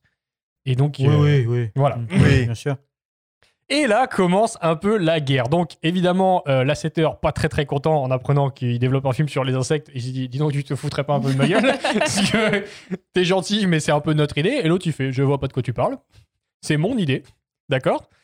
Et du coup, alors, à la base, le prince d'Égypte était censé euh, sortir fin 98. La et- légende raconte que Katzenberg, il a fait enlever tous les miroirs de sa maison euh, parce qu'il était incapable de se regarder dedans, en fait. Tout à fait. Euh, non, je pense qu'il avait aucun problème avec ça, pour le coup. Ah Il a d'accord. mis plus de miroirs. Plus de miroirs, là, c'est ça. Ouais, c'est juste qu'il a été relégué au rang de sous-race. Exactement. Donc, il a à la base euh, donc le Prince d'Égypte, euh, qui était aussi un des gros projets, euh, qui était le plus gros projet donc à, à DreamWorks, devait sortir en premier, ouvrir donc le bal, et après euh, Fourmis devait sortir en mars 99. Disney, qui apprend la date de sortie du Prince d'Égypte, programme la sortie de Mille une pattes pour sortir le même week-end. Mhm, Bien évidemment. Bah, Disney, comme d'habitude. en Voilà. fait. Parce que ils ils l'ont un peu dans l'os, ils disent dis donc ils sont gentils avec leurs fourmis et leurs trucs là, mais nous on va le sortir en même temps. Avec le succès que Toy Story a eu, c'est sûr que ça va cracher la sortie du Prince d'Égypte, qui est le premier film de DreamWorks, donc euh, qui est un risque. En réponse à ça, c'est pas fini. Katzenberg, il bouge la sortie de Fourmise 5 mois en avance, donc euh, au lieu de mars 99, en octobre 98, donc avant Mille et une pattes. Alors, qu'est-ce qui s'est passé? Parce que Tous tu- les artistes sont Tous devenus les des artistes. citrons. Bah alors, comment tu fais? Alors, il y a des sont rumeurs qui sont morts, pas confirmées, mais qu'il aurait en gros proposé lui-même, lui-même, hein, de sa poche, des primes de cash avec ces 270 millions là Ah, à tous pouvait, les hein. artistes pour euh, sortir le film plus tôt, faire des overtime, tout ce que tu veux. Donc, ça marche. Ça marche parce que Ah, du pas coup, du gain.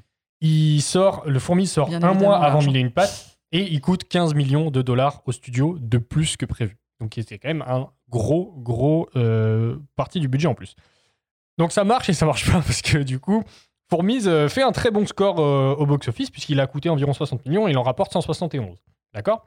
Et euh, il est même acclamé par la critique. Il y a vraiment une- des très très bonnes réceptions. Le public a plutôt une bonne réception aussi. Et Mille une pattes qui sort un mois plus tard, qui a coûté deux fois plus cher, 120 millions, par contre, qui rapporte 363 millions. Donc Ouais. deux fois plus que Fourmise en termes de bénéfices. Et qui est également encensé par la critique, un peu moins à l'époque. C'est les, les films se, se tirent la bourre, mais euh, il y a Ouais. un côté critique aussi avec, comme on l'a expliqué, les films de Woody Allen et le parallèle avec Fourmise. euh, les critiques trouvent qu'il y a un peu plus de profondeur. Donc voilà, au niveau du public, ça penche plus de- du côté mille et une pattes. Je mais parce confirme. que, voilà. Pour y avoir été, je confirme les informations des là. J'étais là. J'étais là. J'étais là, Gandalf. J'étais là il y a 3000 ans. Mais où J'étais était le Westfold Euh, donc, euh, ah oui, il faut savoir aussi qu'ils ont quand même un peu pressé au 6 millions une patte parce que la 7 heures, voyant le, le vent tourner, c'est ils ont sorti euh, patte un mois plus tôt que prévu. Ce qui explique aussi certains trucs dans le film où tu te dis, oula, ça, ça a été un petit peu rushé. Et ben c'est pour ça.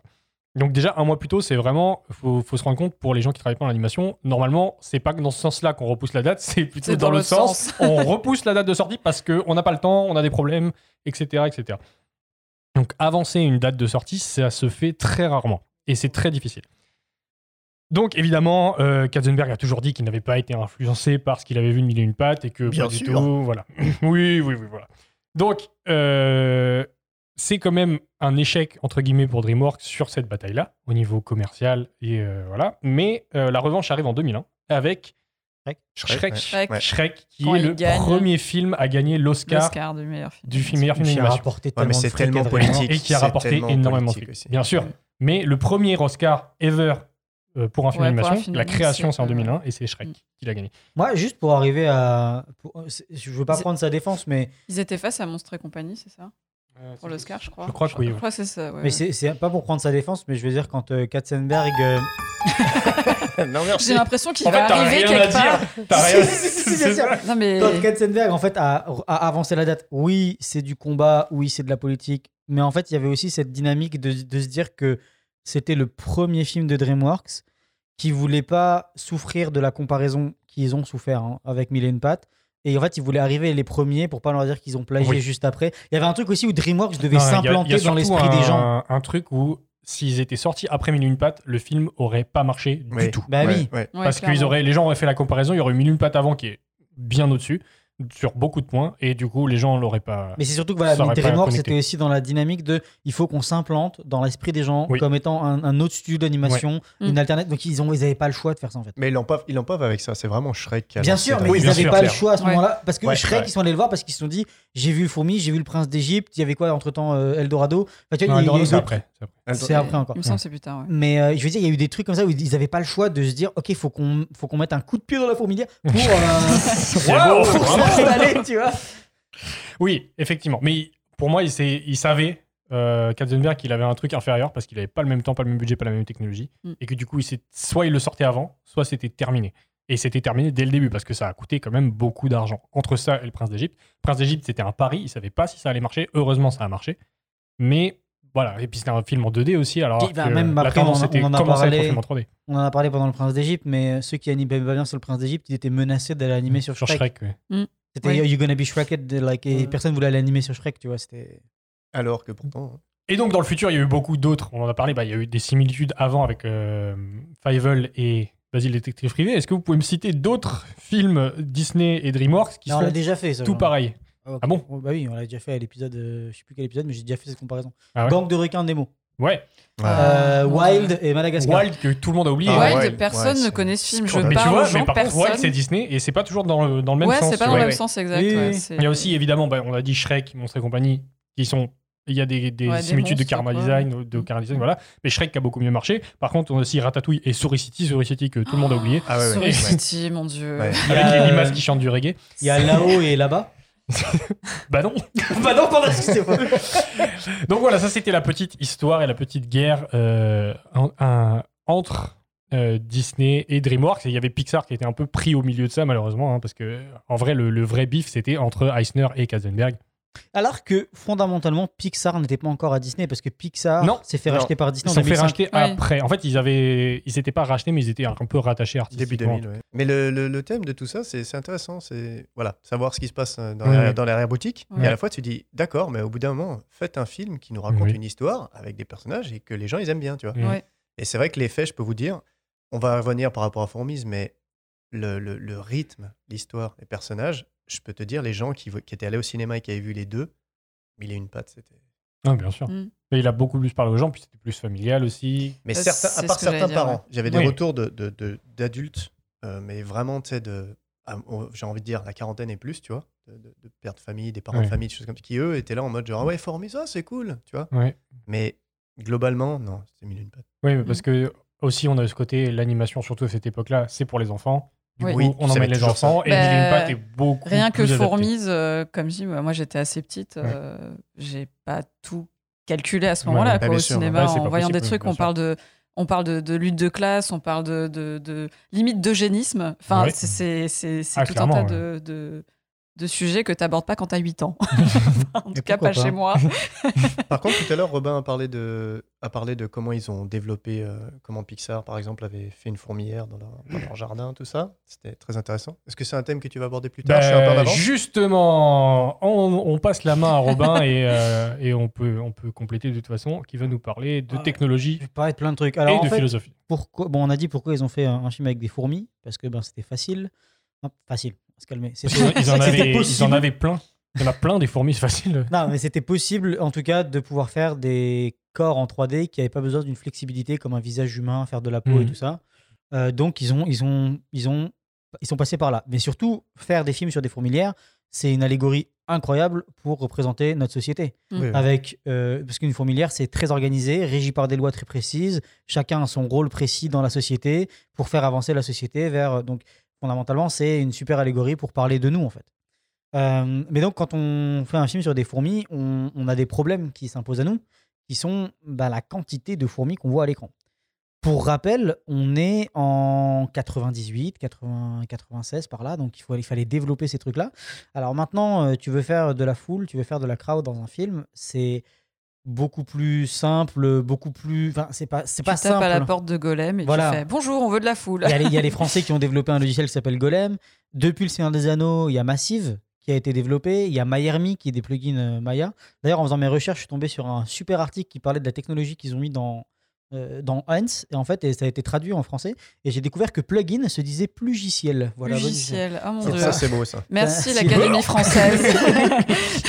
Je crois que je vais garder ce mot à, à vie. Logiciel. Logiciel. Logiciel bolidage. Euh, du coup, donc, il fallait euh, solutionner ces problèmes. Et en fait, dans euh, Bug Life, dans Mille et une pattes, on doit euh, souvent afficher 80 000 fourmis à l'écran contre 80 000 fourmis dans Fourmis aussi.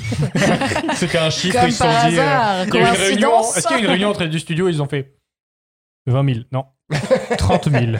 Moi, je dis 40 000. Allez, qui dit mieux 80 adjugé. 80. donc, comment On on, peut pas fait monter plus haut. Comment on fait euh, pour faire ça Euh, Alors, déjà, ils avaient des silicones graphiques qui, bon, maintenant, c'était la Rolls-Royce à l'époque. Maintenant, c'est maintenant c'est ton téléphone, hein, une silicone graphique fondamentalement. Mais euh, ça permettait donc de, de faire des, des gros calculs très vite. Et en fait, ils ont commencé donc à se pencher sur la question de comment faire de la foule. Alors, comment on fait de la foule en 3D maintenant, mesdames et messieurs? Euh, On n'anime pas tout à la main parce que c'est impossible. C'est des quantités de travail monstrueuses pour les animateurs et c'est juste impossible. Même, avec des armées d'animateurs, on n'y arriverait pas. Donc, on utilise des simulateurs d'animation, des simulateurs, des générateurs de foule, où on va en fait leur donner des informations, des cycles, des marches, des courses, des... Et, tout ce genre de des idols, des machins qui vont permettre en fait à l'intelligence artificielle du plugin, du plugiciel, de générer. Ne dis plus mot, s'il te plaît. Je pardon, sens pas bien moi, quand tu bien. Euh, qui, vont, qui vont permettre en fait de générer un- une espèce de foule. Et alors, si vous allez voir, les meilleurs avancements ont été faits avec Massive pour le Seigneur des Anneaux pendant euh, l'attaque du gouffre de Helm, où en fait ils avaient vraiment, ils pouvaient réagir à des sons, ils pouvaient réagir à des zones. Et d'ailleurs, petite anecdote, dans euh, Massive, au tout début, quand ils ont codé pour euh, le, le logiciel de crowd de foule pour euh, l'attaque au gouffre de Helm, l'intelligence artificielle était tellement bien codée que les entités se sont dit bah moi je veux pas mourir. Donc en fait, donc ils ont dès qu'ils On ont lancé la simulation, l'autre il y en a plein qui courent Ah, dans l'autre génial. sens pour pas décéder en fait. Regardez le making of, s'il vous plaît, des versions ça. trop Donc en fait, ils ont juste supprimé la ligne de code, ils ont dit non non, vous allez tous aller vous tuer. Et En c'est fait, c'est comme ça. C'est marrant parce de- que tu te rends compte que même une IA ne veut pas mourir. Oui, voilà, tu vois. Donc Effrayant. En vrai, euh, donc il y, a- il y a eu plusieurs solutions. À Pixar, ils sont allés pour la solution à la mano, presque, hein, où ils ont presque tout animé à la main. Et ça se voit, la qualité de la foule dans Mille et une pattes est bien plus propre que celle dans, de, de Fourmise. Dans Fourmise, il y a des sortes de spline blocking qui top, Ouais, qui pop, qui suivent des chemins, mais tu vois, on sent que c'est ça, ça clique, on sent qu'il n'y a pas il y a C'est une très drôle, Ouais, euh, je- on en parlait tout à ouais, l'heure, ouais. ils se sont vraiment compliqué la vie. Pourquoi ils leur ont mis six pattes aux fourmis? Alors je veux bien ouais. qu'anatomiquement parlant, machin, mais euh, enfin, Voilà, là, de choix encore design, une fois, il y a un Ouais. choix de design à Pixar plus intelligent. Oui. On va leur mettre comme un corps humain, deux, Deux pattes, deux. deux, deux et deux, ça suffira. Donc à Pixar, ils ont fait ça plus à la main. Ils ont quand même utilisé un système d'automatisme. Mais en fait, ils, ils avaient des sortes de, de groupes de fourmis, de 7 ou, ou 8, où en fait, tu pouvais animer une seule fourmi et ça répercutait l'animation en instance sur les autres fourmis dans le groupe. Et tu pouvais les offsetter à peu près.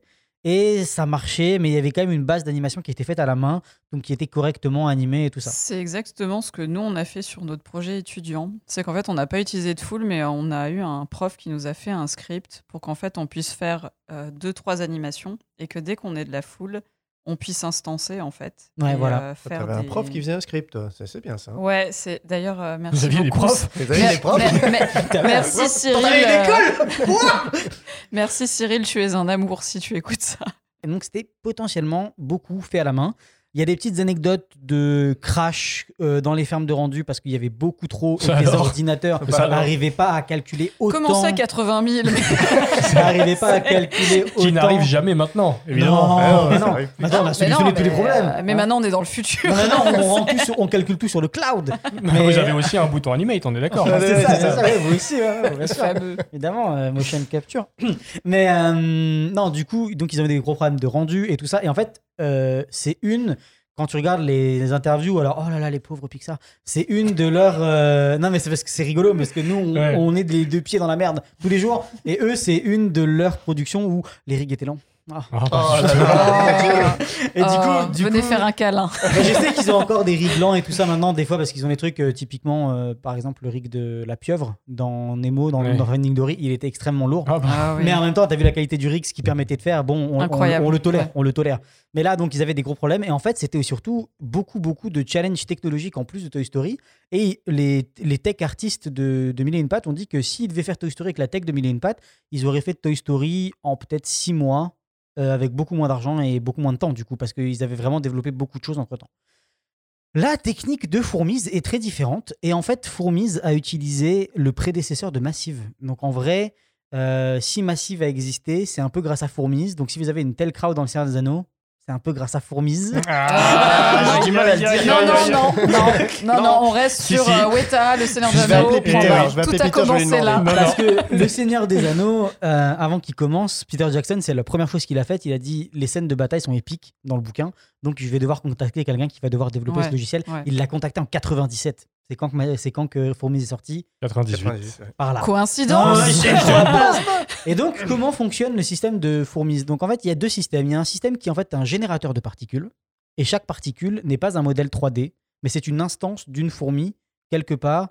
Et en fait, ça permet du coup de calculer qu'une seule fourmi et donc d'avoir des temps de rendu un peu plus rapides, un peu plus. hein. C'est calme, c'est pas non plus rapide de ouf. Et la deuxième, euh, la deuxième truc qu'ils ont utilisé, alors j'ai lu le papier technologique, c'est un petit peu flou. C'est un système de particules basé sur la lumière en gros les particules de lumière émettent une image de la fourmi, mais la fourmi, en fait c'est juste un- une sorte de corps 2D, 3D dans l'image Ah oui, pour que euh, ça, ça fasse l'effet. Et ça, c'est vraiment pour les plans de loin. Comme ça, on n'a pas les C'est yeux la dessus. même technique que tu peux utiliser pour euh, quand tu as beaucoup, beaucoup de végétation, par exemple. Voilà, ok. ouais. Ah oui, bah, c'est comme des planes en fait. Ouais, c'est en ça. gros, C'est c'est ça. bien Et en fait, euh, c'est un truc qui vient du jeu vidéo Oui. qu'ils ont Oui, réadapté c'est ouais, c'est pour ce que j'allais dire. ouais. Donc en fait, c'est comme si c'était des sprites ou des trucs comme ça Mm. qu'ils ont remis, donc qui viennent du jeu vidéo, donc ils ont utilisé ces, ces- ces techniques-là. Leur système qu'ils avaient développé avec les particules avait un système qui permettait de dessiner des lignes au sol où les fourmis pouvaient suivre ces lignes, et après de s'adapter euh, en temps réel avec euh, la surface sur le sol sur lequel ils marchaient. Donc s'il y avait du relief, ils pouvaient déjà avoir cette, euh, cette dynamique-là cool. qui est maintenant, on l'a on l'a dans Golem et tout ça, on l'a dans des trucs comme ça, c'est un peu plus classique pour nous maintenant, mais à l'époque, en 97, c'est c'est assez Bah dingue oui, d'avoir maintenant, on développé a- euh, ce truc-là. Maintenant, on a le bouton simulation de foule et pouf. Bah oui, c'est ça. Voilà. Mais pou- Film terminé. Film suivant, s'il vous plaît. pouf, euh, J'aimerais bien le bouton pouf, moi. Ouais, c'est- un, peu ça la technologie qu'il y avait derrière euh, la foule. C'était un grand changement. Et en fait, comme on avait déjà dit dans un autre épisode, euh, sûrement c'était des indestructibles. Pixar, pour chaque film, c'est un nouveau challenge. Euh, Mille et une pattes, le challenge c'était OK, il faut qu'on fasse de la foule. Nemo, faut qu'on fasse de l'eau. Euh, les, les indestructibles, faut qu'on fasse un film qui déchire sa mère. Et c'est à chaque fois un, un nouveau challenge en fait pour eux. Et euh, du coup, se- mettre en place ce challenge-là en 98 avec les moyens technologiques, parce qu'il faut imaginer qu'il n'y avait rien et que c'était les débuts. C'était le troisième film d'animation 3D. Alors, pourquoi le troisième? Donc, il y a eu Toy Story. C'est quoi le deuxième? Celui-là, j'ai trouvé. euh, c'est un truc à aller voir. Euh, En, tro- en 3D, tu dis? Ouais, ouais, en 3D. Et je vais vous expliquer un truc c'est que Toy Story n'est officiellement pas Le premier film. Non. 3D le premier film plus. 3D. Oui, Mais parce que t'as En les. full 3D, ouais. hein, c'est. euh, pourquoi. ces trucs avec les légumes là? Non. C'est un film brésilien Wow. qui s'appelle Cassiope. Ouf. Il est. Alors, on va suivre la règle de Mélanie, qui dit que si un film est entièrement sur YouTube, c'est que le film est vraiment pourri. le film est entièrement sur YouTube.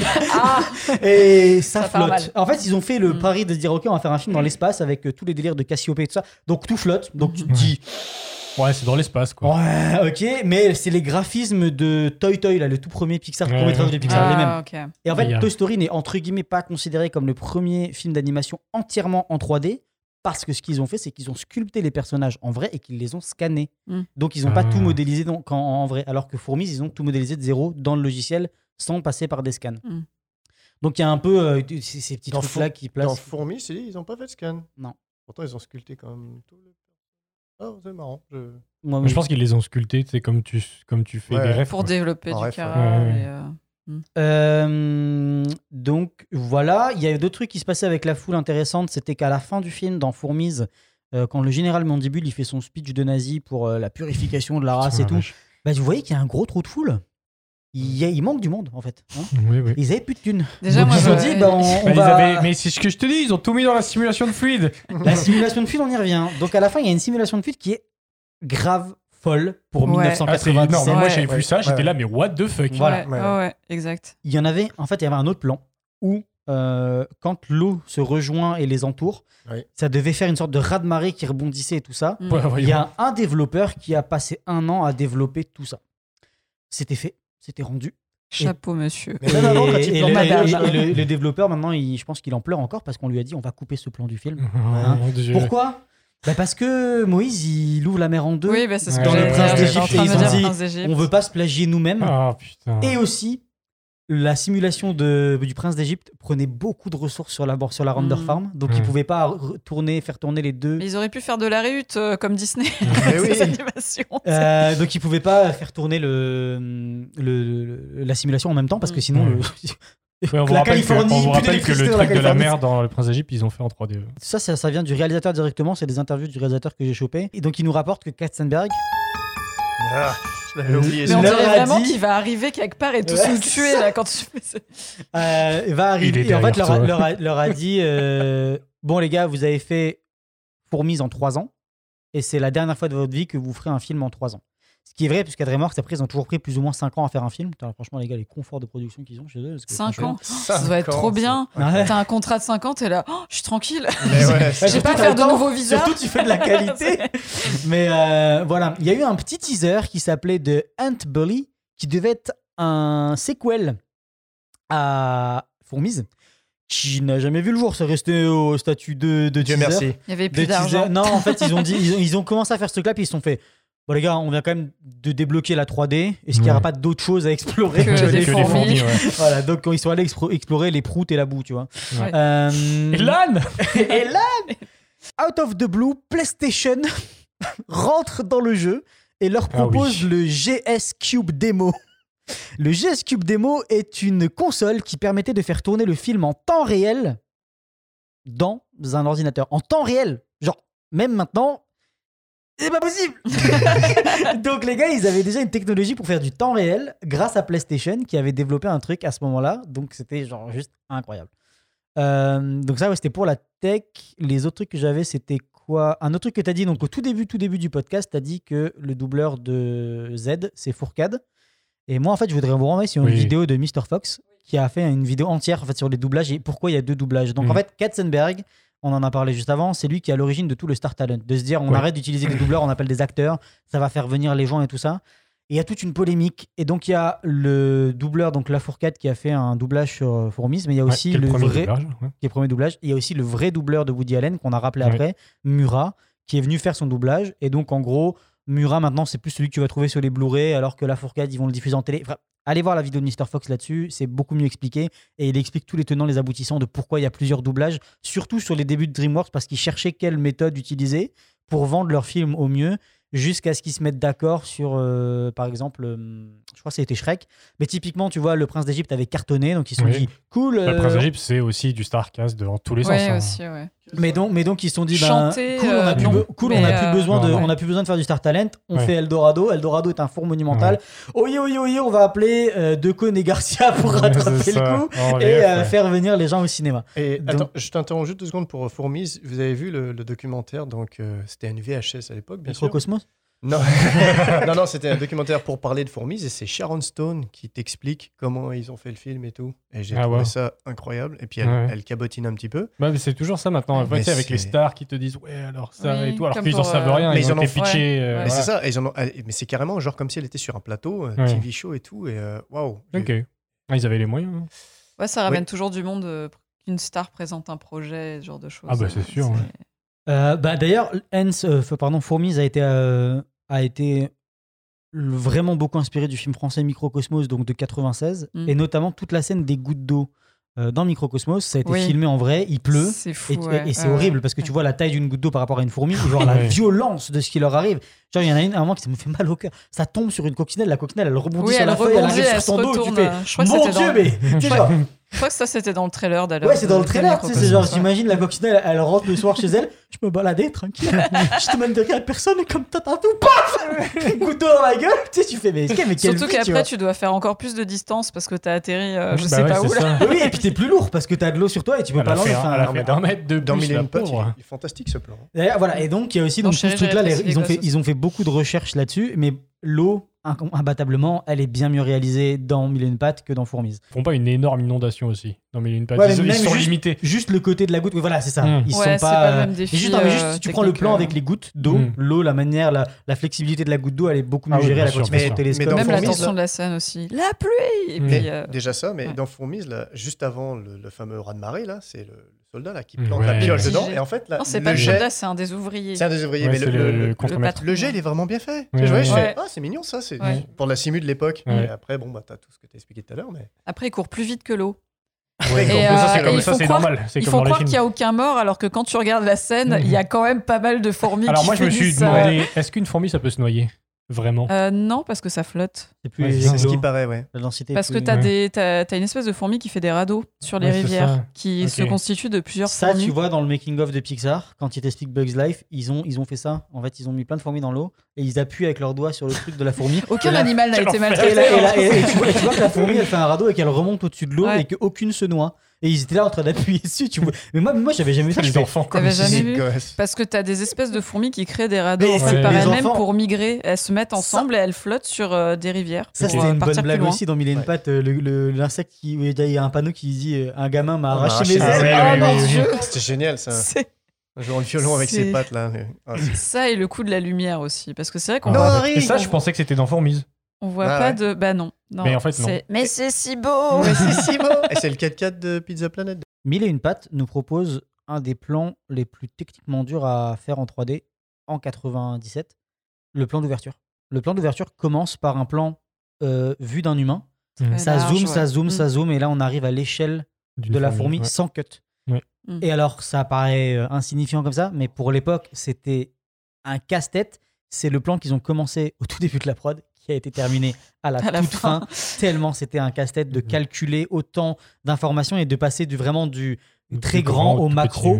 petit. En fait, c'était un enfer et du coup, euh, avoir cette transition fluide Je pense entre. qu'ils passent, oui, ils passent au-dessus d'une espèce de, de colline et du coup ils doivent se démerder a pour loader des trucs Ouais, il y a un entre truc. il y a- temps. Et en fait, ils ont mis un système où ça, je crois que ça déload des trucs en arrière, un peu comme le jeu vidéo, genre. Oui, ou avec, euh, avec une sorte de la distance, euh, distance et ouais. tout ça. Mais ça a été un, un calvaire technique pour mettre ça en place, qui maintenant, je pense que ce serait plus trop un problème Ouais, si je maintenant, tu devais le faire toute ta scène en GPU et c'est fini. Voilà. mais, ça. mais à l'époque, imaginez-vous quoi. Donc le- de calculer ce truc-là où tu vois vraiment ouais, un arbre de loin, puis d'un coup ça zoome, ça zoome, ça zoome, Ouais. et là t'arrives hop à l'échelle de la fourmi en un seul plan. Et Mm. À la fin de Fourmise, il y a aussi un truc. ça, j'imagine les gars du layout. Oui, j'ai fait à une la fin de caméra. Fourmise, à la fin de. Fourmise, il y a le même la même chose en inverse. Ouais. J'ai même eu un doute, j'ai fait, c'est vachement réaliste leur truc. Est-ce que c'est des vrais Ouais, footage J'étais perdu et je, dis à ma copine, je fais, Ouais. c'est des vrais footage. Je me fais, mais Ils on On s'est tous pris, dit euh, ça aussi. Moi aussi, je me suis dit, attends. le rendu Ils ont pris la fin de Annie Hall et ils ont fait. Ouais, c'est ça. Mais euh, non, mais j'imagine c'est les gars du layout. Ouais, je t'ai mis une caméra qui part de là, qui va là-dedans. Euh, Bonne journée, hein. Je sais pas ce que ça va faire dans la tu fin. voulais un truc linéaire qui va tout droit, c'est ça? Ok. Mais euh, non, mais sinon, par rapport à ce que tu disais, là, en parlant de macro, tout ça, comme les- c'est intéressant parce que les deux, les deux compagnies ont fait des recherches sur les fourmis, tout ça. Tu parlais tout à l'heure de des petites caméras. Black. Camera, ouais. Voilà, tout ça. Et euh, je sais que DreamWorks, ils ont fait leurs recherches. Il y avait des experts aussi en insectes et tout. Mais au final, quand tu regardes le film, vraiment, alors il y a des plans, on en a parlé tout à l'heure, les plans de la chaussure, voilà, avec la tapette, avec les guêpes et tout, le pique-nique. Bien sûr, il y a des plans comme ça où c'est un point de vue de fourmi dans, dans Fourmise, clair. Mais globalement, pour moi, en termes de, de réal, un mille et une pattes, il est tellement mieux parce qu'il y a des éléments simples dans leur composition qui font toujours référence à la taille, Mm. tout le temps, tout le temps. Et je- donc, je sais pas si vous avez remarqué ça. Si, mais après, je pense que ça vient du fait que Fourmis, ça se passe en intérieur. Du coup, c'était une, En un- une majorité. triche. Euh, C'était ouais. dans leur Mais mine. c'est tout le temps. Ouais, mais c'est il y a Mm. un côté très grandiose. Ça fait vraiment, pour le coup, là, ce parallèle avec l'humanité, c'est une cité. Oui, voilà. oui, je vois Oui, très je bien pense ce que c'est plus dire. ce, choix-là. C'est ouais. sympa tout Et ça. je pense mais que c'est final- grâce à leur caméra. En fait, je pense qu'en en mettant une caméra, je pense qu'on se rend pas compte, mais tu prends une caméra euh, assez petite, tu la mets dans l'herbe, je pense que ta perspective et ta vision du monde, elle doit être complètement Mm. différente. On est d'accord. Mais tu vois, les plans, il y a des plans similaires, par exemple, au tout début, là, quand, euh, quand Tilt il s'en va, Ouais. tu as la, la petite, euh, la petite princesse là, qui essaie de le. Couette. La petite Ouais. couette couette là, qui grimpe, la, qui grimpe le, Quand la plante et tout, qui Ouais. essaie de, de, de voir où il s'en va, tout Mm. ça et tout, euh, quand les autres insectes, tout- avant la scène avec, avec euh, l'oiseau. Donc tu as, deux plans comme ça, assez proches, tu sais, donc euh, point de vue sur la tige d'herbe ou des choses comme ça. Il y a des plans comme ça quand ils sont fait euh, sortir dans les ordures dans Fourmise, là. Mm. Il y a Ouais. deux, trois plans comme ça. On voit un plan avec euh, Z qui est en train de grimper la Ouais, mais il n'y en a pas autant. ouais. Il y en a pas autant. Ouais. C'est juste ça, en fait. T'as deux, trois ouais. trucs comme ça. Mais Globalement, c'est vrai qu'il y a après, un travail sur le hein. gigantisme et Mais tout je suis d'accord, mais je en pense que ça vient quoi. du fait aussi que Mille une pattes, c'est constant, ce rappel-là, parce qu'en fait, c'est les scènes sont pas vides. Dans Fourmis, il y a beaucoup de scènes qui sont très vides. en fait. Exactement. Et il y a Mais beaucoup moins de Mais référentiels. ça, et Ouais. puis surtout le- l'ennemi et les sauterelles, elles font quatre fois leur taille, donc t'as Ouais. toujours un rapport de, puissance, ça aussi, ça même les tu hein. même les décors, vraiment, comment ils ont joué avec l'organique, sur les champignons, les décors, les roches et tout dans, dans, dans Mille et une pattes. Ouais. Et c'est ça qui est bien. Et c'est pour ça que Fourmise, moi, comme je l'ai dit, je suis plus Mille et une pattes. Mais tu vois, avec toutes ces années après, je, moi, je l'avais pas aimé à l'époque, je m'en foutais, voilà, sans plus. Mais je- c'était quand même intéressant à voir, quand même, pour la 3D. Et là, avec toutes ces années, tu vois, j'ai du respect pour eux. Mm. Mais j'aime toujours pas Fourmise, je sais pourquoi, mais j'ai quand même du respect pour tout ce que tu as parlé en termes de la technologie, tu vois. Il y a des artistes derrière qui ont travaillé dessus, il faut quand même pas négliger ça. Et, euh, et puis tu sentais que voilà, il- c'est grand- c'est vraiment, y a ils avaient un côté grandiose. Enfin, tu sens qu'ils ont mis l'argent, oui, dans le casting, tout ça. Bah, c'est ça, là, on a fait La Team Fourmis. Team Mille et une pattes, mais mon avis est pas tranché. Les deux, les deux sont extrêmement intéressants, les deux Mhm. apportent des choses intéressantes. C'est deux façons d'aborder les trucs. C'est clair que Pixar avait de l'avance, ils avaient déjà un film. C'est clair qu'il y a une un concours de zizi en arrière-plan, c'est C'est ça, certain, c'est tu vois. Ouais. donc, euh, Mais- l'approche artistique- différents. L'approche artistique que tu as mentionné tout à l'heure avec les pattes, c'est très intéressant ça aussi en termes d'anime. Parce que Ouais. on y pense même aujourd'hui C'est encore. le 20 premier truc après. auquel j'ai. Tu D'ailleurs, penses- c'est marrant, je vérifiais hier en me disant, mais il me semblait bien qu'ils sont sur deux pattes oui, et sont que. sur deux, ouais. Et je repense à la scène de danse, je me disais, mais euh, Ouais. en fait, quand, quand t'as quatre pattes à animer, enfin, C'est- du coup, t'en reviens à animer un personnage humain, mais qui est un quadrupède. Enfin, c'est très Ouais, bizarre comme. euh, bah, ils, ils ont juste copié-collé les Oui, ils ont. Oui, les- sûr. les pattes. Katzenberg a sûrement vu à Pixar la gueule des mille et une pattes. Donc ça on fait- va rajouter on les va pattes. rajouter les jambes parce que sinon, vraiment, on va nous dire qu'on a fait tout pareil. Recourbez pas les antennes non plus. Mais il y a vraiment ouais, tout ça, tu vois. Mais après, je crois que c'est ça aussi chez les filles, les antennes, les antennes sont rondes et chez les garçons, les antennes sont raides dans mille et une pattes. Ça- Ce qui permet de, de connaître le Dans sexe Fourmis aussi. Dans Fourmis Dans aussi. Fourmis aussi, ok. Mais euh, ouais, il y a vraiment un truc comme ça. Mais comme je disais dans, dans l'épisode des Indestructibles, il y avait cette guerre là, donc entre les différents films.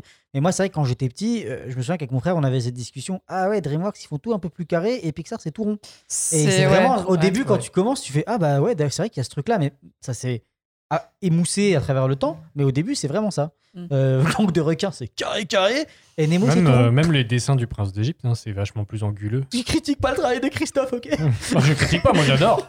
Mais c'est justement, c'est mais, plus c'est- anguleux. mais les designs quand même de fourmis, je me Mais c'est souviens parce qu'à que ça vient l'époque, euh, oui, les dessins, les dessins animés étaient plus carrés aussi. Ouais, ouais. Par Mais contre, fourmis, euh, les- les designs, je me souviens, être- enfin, quand je l'ai vu au cinéma, j'étais un peu, euh, ouais, Bah, je ça, suis pas, je le- fan. Après, c'est euh, Uncanny Valley, euh, le film. hein. Ah, c'est ça, en fait. un petit peu. Quel film The movie.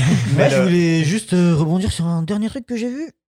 Le 16 juin 2023, il y a Bugs Life 2 qui sort apparemment. Que- Mais moi, je te dis, ça va être la suite, ça va être comme tu as dit. Genre, ils ont complètement trop exploité leur île et en fait, euh, Ah ouais ils sont en Ah, exode. ça serait fou. Bah, c'est ça en fait. il y a la moitié tout. des fourmis ils sont ont- mortes. Ils ont tout coupé, il y a tout le monde qui est mort. Super. Bah, ils ont plus de ressources alors du coup. Sont- On a ils plus les mêmes persos principaux. C'est la famine Ouais. en fait, c'est Mm. l'épisode. euh, Donc ça c'était pour la technologie et l'autre point que moi je voulais aborder c'est sur un peu la politique en fait parce que les deux films fondamentalement ils abordent les mêmes thèmes on aborde le capitalisme à travers les sociétés de fourmis et tout ça mais ils ont juste deux façons de, de finir là-dessus et moi je préfère Fourmis justement pour l'audace qu'ils ont eu de montrer choses un peu plus adultes un peu plus vraies les deux films en fait c'est une fourmi inadaptée qui arrive pas à se conformer aux règles et la fourmi est amoureuse de la princesse. Bon, des fois, voilà, c'est les seuls vraiment trucs qui ont en Ouais, commun entre fourmi, Ah, et Love intéresse la princesse, Voilà, c'est faut ça. encore parler de royauté et de. Bah, Il y a un truc qui aurait pu être en commun aussi, c'est l'espèce d'insectopie là. Ouais, c'est Sauf ça. que euh, dans Fourmise, on en fait tout un plat et c'est de la merde. Et dans Mille une pattes, on t'en fait pas grand chose et c'est génial. Juste la scène où il rentre et t'as l'impression qu'il est à New York. Ouais. Je fais, mais c'est mais c'est brillant. Bah, le côté diversité, Ouais. euh, organisation que lui-même ne connaît pas. En fait, c'est vraiment le campagnard qui va à la ville. Exactement. Ouais, c'est l'idée quoi. Et donc, ouais, il y, a- il y a deux thèmes qui sont explorés, mais avec deux conclusions différentes, et ça explore à peu près des philosophies économiques différentes. Comme je le disais, c'est une allégorie de la société humaine, parce que le système de, de fourmilière et tout ça. C'est un film aussi qui parle du combat entre individualisme et conformisme, mais chacun en parle avec une différente idéologie. Il y a aussi tout un pamphlet, surtout dans une patte, sur la réticence du changement de la technologie. Parce qu'à chaque fois, il propose euh, Oui, une idée son- d'invention. Son nouveau, son nouveau truc, et les Mm. vieux disent non, non, non, non, on va faire comme à l'ancienne. Mm. Entre parenthèses, cette invention est complètement conne. De... On peut revenir dessus ou pas? Laquelle avant Bah, l'invention de flic là. En fait, il est juste en train de niquer la plante parce qu'une fois que la plante elle est coupée, il faut attendre Oui. que ça Oui, repousse et plus donc il n'y a plus rien à, ouais, à ouais, rester en fait. ouais. Très bon point. C'est juste complètement. Je fais. Bah, c'est complètement con. C'est pour ça Ouais, qu'ils c'est disent de non. l'exploitation forestière de masse. Oui, c'est ça. C'est ça. C'est Mais en fait, débile quoi. C'est pour ça qu'à la fin, quand ils sont contents qu'ils utilisent tous les trucs et que t'es adulte Ouais. justement, tu te dis, mais en fait là, ils vont déforester.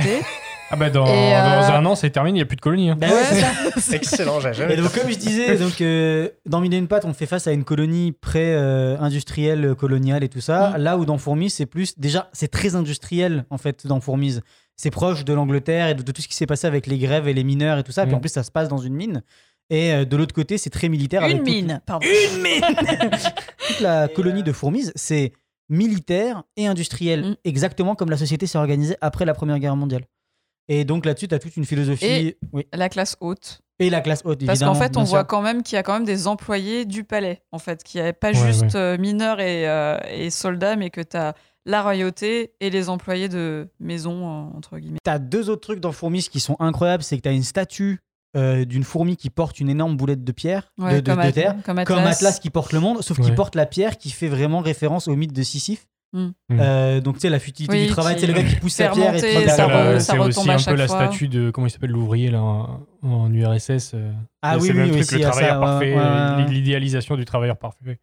Comme je disais, la technologie dans Mille et une pattes, elle les aide à se sortir de la galère, là où la technologie, en fait, les mène à leur perte dans Fourmise. À la fin de Mille et une pattes, fondamentalement, ils te disent que la monarchie, c'est OK, le colonialisme, c'est non. Comme beaucoup trop de films d'animation Mhm. où en fait t'as toujours un roi et Ouais, tout le monde est ça. heureux et t'es là genre quoi?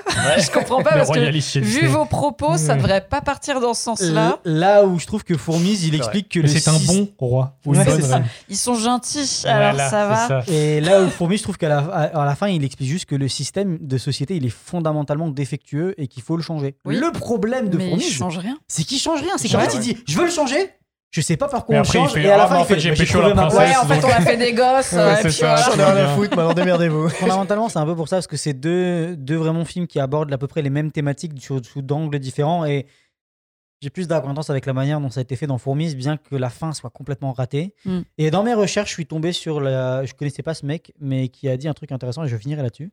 Qui s'appelle Frédéric Jameson, qui a dit C'est simple d'imaginer la fin du monde, mais pas la fin du À la fin capitalisme. du capitalisme. Ouais. Ouais. Je suis tombée sur la même chose. aussi. Bravo. Beau. Ouais, mais sachant que c'est vrai que maintenant on s'imagine euh, la fin du monde comme étant la fin du capitalisme. Enfin, en tout cas, pour pas mal de militants, c'est que tu te dis euh, tant qu'on peut pas proposer un système différent, il faudra attendre que tout s'effondre pour que on puisse, euh, enfin, qu'il soit trop tard pour réagir, quoi. Mm. Mais, euh, mais c'est vrai que Fourmis, comme on dit, en termes politiques, ça propose des idées beaucoup plus intéressantes, même en termes de plans. Comme je disais tout à l'heure, les ouvriers qui se concertent eux-mêmes, où en fait, c'est pas des personnages principaux, mais on a toute cette séquence où ils se parlent entre eux de. euh, de et t'as le fam- l'espèce de fameux mythe euh, de ce héros qui a réussi à faire ça avec tout un tas de. De euh, bah, de légendes autour de lui, il a Ouais, regardé ouais. Général et, et le gars s'est effondré, enfin tout Mais un c'est tas ça, de... et après, t'as le général qui réutilise ce mythe contre eux-mêmes, en Mm. fait. C'est ça qui est, qui est, qui est, Ouais, qui assez le- Mais en fait, ça, ça rappelle un petit peu bah, certaines figures euh, politiques aussi, où en fait, euh, je, je me souviens plus exactement du terme, mais t'as un terme politique pour parler de ça, où en fait, on a besoin d'une figure pour euh, envisager quelque chose de neuf, et souvent les gens se rattachent seulement à une figure plutôt qu'à un groupe, Ouais. parce que c'est Ouais. beaucoup plus facile en fait de faire ça Et comme ça. Et, de ça, c'est aussi plus facile à du- blâmer, Alors non, hein. c'est pas ça.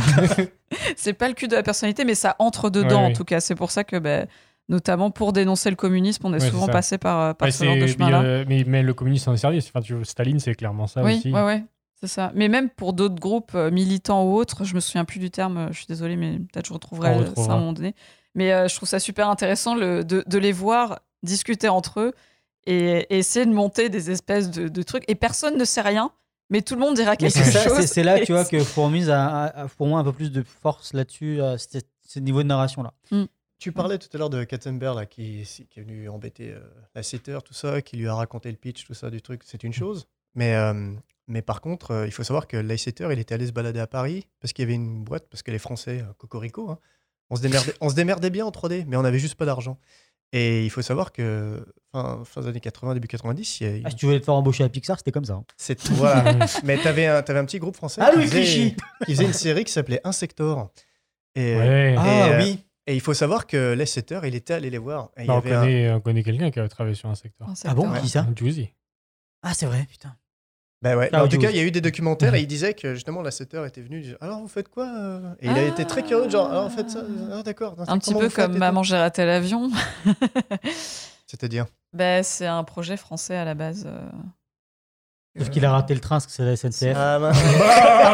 C'était pas un avion, c'était un train. Non, c'est un projet euh, français où en fait c'est un film où t'as un gamin qui, euh, qui fait des pièges dans sa maison parce qu'un Père Noël euh, veut le tuer parce que. euh, Ah, je savais pas ça. C'est bien que ça a été abordé. je- bah, c'est comme. Ocean's Eleven, il y a un film qui s'appelle Les Experts. Oui, un vieux film. Oui. des années, euh, c'est Alors même attends, c'est les années c'est ça. 60. Est-ce que c'est des Américains c'est qui vieux, sont venus vieux. en France aussi pour euh, Alors, Ocean's Eleven, il y a une vieille version américaine arrêter des années tourisme. 30, 20. Oui, même Donc, plus vieux que ça. euh, dis fermer les 60. frontières aux Américains pour Donc, pas en fait, il y a un-. Mais, la version moderne d'Ocean's Eleven est vachement inspirée de- du film Mais c'est ça, beaucoup de films, beaucoup de films, hein, de toute façon américains. Même moi, des films que j'ai adorés des années 80-90, en fait, il y avait déjà eu des versions dans les années voilà, 30, Bah, 40, 50. Vu qu'ils font déjà beaucoup de ça réadaptations, existait déjà. c'est ça fait un moment en fait qu'ils que, font ça. ce que euh, beaucoup de gens aujourd'hui doivent se rappeler, de, ça a toujours existé, ça existera toujours. Des- on fait des adaptations en fonction. Et les de- Ouais, remakes. les gars, excusez-moi, on est au Québec, euh, c'est pas Ocean Eleven, c'est l'inconnu de Las Vegas. L'inconnu de Las Vegas. Ah, oh, je l'aurais tellement pas deviné celui-là. Euh, Est-ce que vous voulez ajouter quelque chose? Le méchant de Fourmise. Il est nul Le colonel Mandibule C'est ouais, c'est. Je trouve que c'est à ce moment-là du scénario où en fait ils ont fait. euh, Ouais, non, c'est là où ils. Ouais, ouais, En fait, c'est vrai vous disiez, on sait pas où est-ce qu'il va, jusqu'à Ouais. la fin où il dit la pureté de la race. Ah d'accord. C'est un petit peu ça. Ouais, et ça, en le revoyant, je me suis J'imagine dit- le gars arrive au studio. Putain, les gars, je viens de me rappeler en 45, il y avait un, un gars c'est moustachu le- là. euh, Peut-être on peut prendre. C'est le même doubleur en français que dans Shrek Far, euh, je crois. hein. C'est ça? Ouais. Euh, Ah, ouais. En anglais, c'est Gene Hackman, j'étais surpris Oui, de c'est Gene. Hackman, oui. Parce que oui, quand oui. tu vois qu'il y a Christopher Walken et. Euh, Christopher Walken, d'ailleurs, à c'est la base, il devait Ah, avoir un, très petit rôle, son personnage, euh, très quasiment pas de dialogue, et en fait, euh, En avec la performance, ils Mm. ont rajouté des lignes, ils ont rajouté des actings avec lui. le Ouais, méchant en plus, c'était chouette ce qu'il a fait euh, Oui. en termes de, de perf, quoi. Non, il est vraiment bien. Mais son personnage aussi, un des plus intéressants du film, je trouve, là. Le, colonel. En tout cas, le réalisateur de, de Fourmise, hein, il a fait Fourmise, très bien, mais surtout après se rappeler qu'il a fait les, les Madagascar. Madagascar. Mais par contre, il n'est pas oui. tout seul. Tu as, cité tout à l'heure les réalisateurs. Ah, c'est je Tim- vais moi, j'ai Tim ça. Johnson et euh, Eric Johnson et Eric Darnell. Euh, Non, j'ai Eric Darnell et Tim Johnson. Tim oui. Johnson. Voilà, c'est ça. C'est deux fois. Eric. Ce Ouais. n'est pas deux fois Eric. c'est ça. Et en fait, les deux étaient des, étaient des animateurs avant. C'était des artistes. Mm. Et après, comme tu l'as dit, ouais, le- Darnell, c'est ça. Hein C'est bien. ouais. Darnell. Donc, lui, il a fait, euh, donc, il a fait les Madagascar, Ouais. mais il les a Ouais. pas fait tout seul. non. Bah non, ils sont toujours par Alors, équipe de deux en général. Deux, deux ou même trois pour Ou certains. trois. Ça, c'est Quatre. bien quand des Cinq, réels. euh, quand tu fais euh, les quatre dinosaures, le cirque magique. Ouais, mais tu vois, ils étaient, ils, étaient, ils étaient, ils étaient 7 sur Toy Story 2. Ils étaient, ouais, ils étaient sept. Faut Et rap- ils étaient un sur Indestructible. on, ra- on rappelle aussi ça, on en, on en a déjà parlé, mais j'aime bien le rappeler encore. C'est sur, C'est le sur le piédestal, Pixar, surtout, Mm. à, surtout à Pixar, quand tu vois le fameux documentaire que tu as cité tout à l'heure. Ils l'ont fait pour tous les films, mais ils sont jamais tout seuls. Et à chaque fois, on voit les noms, toujours d'un Ouais. réel ou quoi. Non, non, non, non. Tout le monde vient avec son idée, Et tout le monde, tout le monde écrit, écrit, écrit, Mhm. écrit. Et si c'est pas bon, c'est pas bon, c'est pas contre toi, c'est juste que le film doit pas. sortir dans la Ouais, meilleure le film version passe en premier. possible. Mm. Toy Story 2, il était écrit presque fini à 90%. Il y a eu tout le bordel avec. Quelqu'un euh, a perdu un disque dur. Quelqu'un, voilà. Il y a eu tout, il y avait eu tout, Ma il y a eu- clé il y a eu- il y a eu USB. tout le bordel avec la ligne de commande qui a supprimé tous les assets. Il y a la femme qui travaillait à la maison enceinte qui a Merci, ramené le truc merci, et tout madame. ça. Ouais, Merci madame. La Mais surtout, surtout qu'ils ont ramené tout ça, ils ont relancé le film. L'assetteur a regardé, il a dit ça va pas, c'est de la merde. On Mm. repart en réécriture pendant 6-8 mois. Et en fait, c'était comme ça parce qu'il fallait que tant que le film n'était pas parfait à leurs yeux, il ne sortait pas. Ouais. C'était pas une raison de timing, c'était pas une raison d'argent. C'est Mm. genre on veut vous délivrer un film qui vaut le coup d'être vu. Mm. Et en plus, c'est un des meilleurs, une- un des meilleurs deux que j'ai vu dans ma vie en fait. Mm. Story Story, 2. oui. Ouais, voilà. Bugs Ouais. Life, euh, voilà, Bill et une patte, c'était ça. C'était vraiment pareil. Il y a eu plusieurs écritures. Et combien de fois les versions qui marchaient pas On a parlé de, la, de Tilt qui était une fourmi rouge normalement. Ça faisait trop. Il était trop, trop dépareillé par rapport au reste en fait. Donc ils ont combiné euh, deux personnages. Mais c'est ouais, ouais, c'est- bien de le rappeler à chaque fois, comme quoi euh, Du travail. c'est un travail d'équipe. C'est un travail d'équipe comme pour les fourmis. Et voilà. Ah, c'est beau. voilà. Non, mais dans le sens où c'est vrai que souvent les gens soulignent de euh, ah tel réel, tel réel, mais ils se rendent pas compte des fois le, la masse de gens qu'il y a Les derrière. un film. idée qui est dans le film. Bah, ça, c'est moi qui l'ai animé. Regardez juste les génériques à la fin des films Ouais, d'animation. hein. les génériques. Ou même moi, ce que je recommande souvent aux gens, c'est de regarder tout ce qui est making of. Parce Ouais, qu'en ouais. fait, tu te rends compte de tellement de choses et t'es tellement loin Hmm. parce que ça reste quelque chose de monté euh, dans l'instant et autres. Encore mais, une fois, euh, je reviens sur les bêtisiers. alors, les les making-of, bêtisiers, si tu c'est- sais pas comment ça marche un Les film d'animation. c'est très très très mis en scène. hein. Oui. Oui, oui, oui, ça, ça dépend aussi. lesquels. Ouais, ouais. Les mais storyboards ça reste, refait. ça reste ouais, du ouais. montage. euh, Donc tu choisis ce que tu as envie de montrer. quoi. C'est va pouvoir conclure. Oui.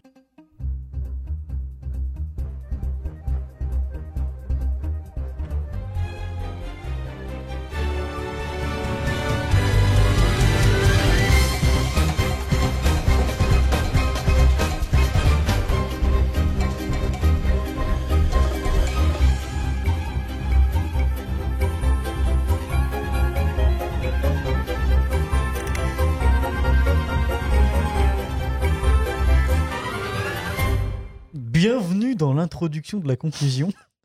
Ça faisait Ah, longtemps. putain, il m'a pris par surprise, le con.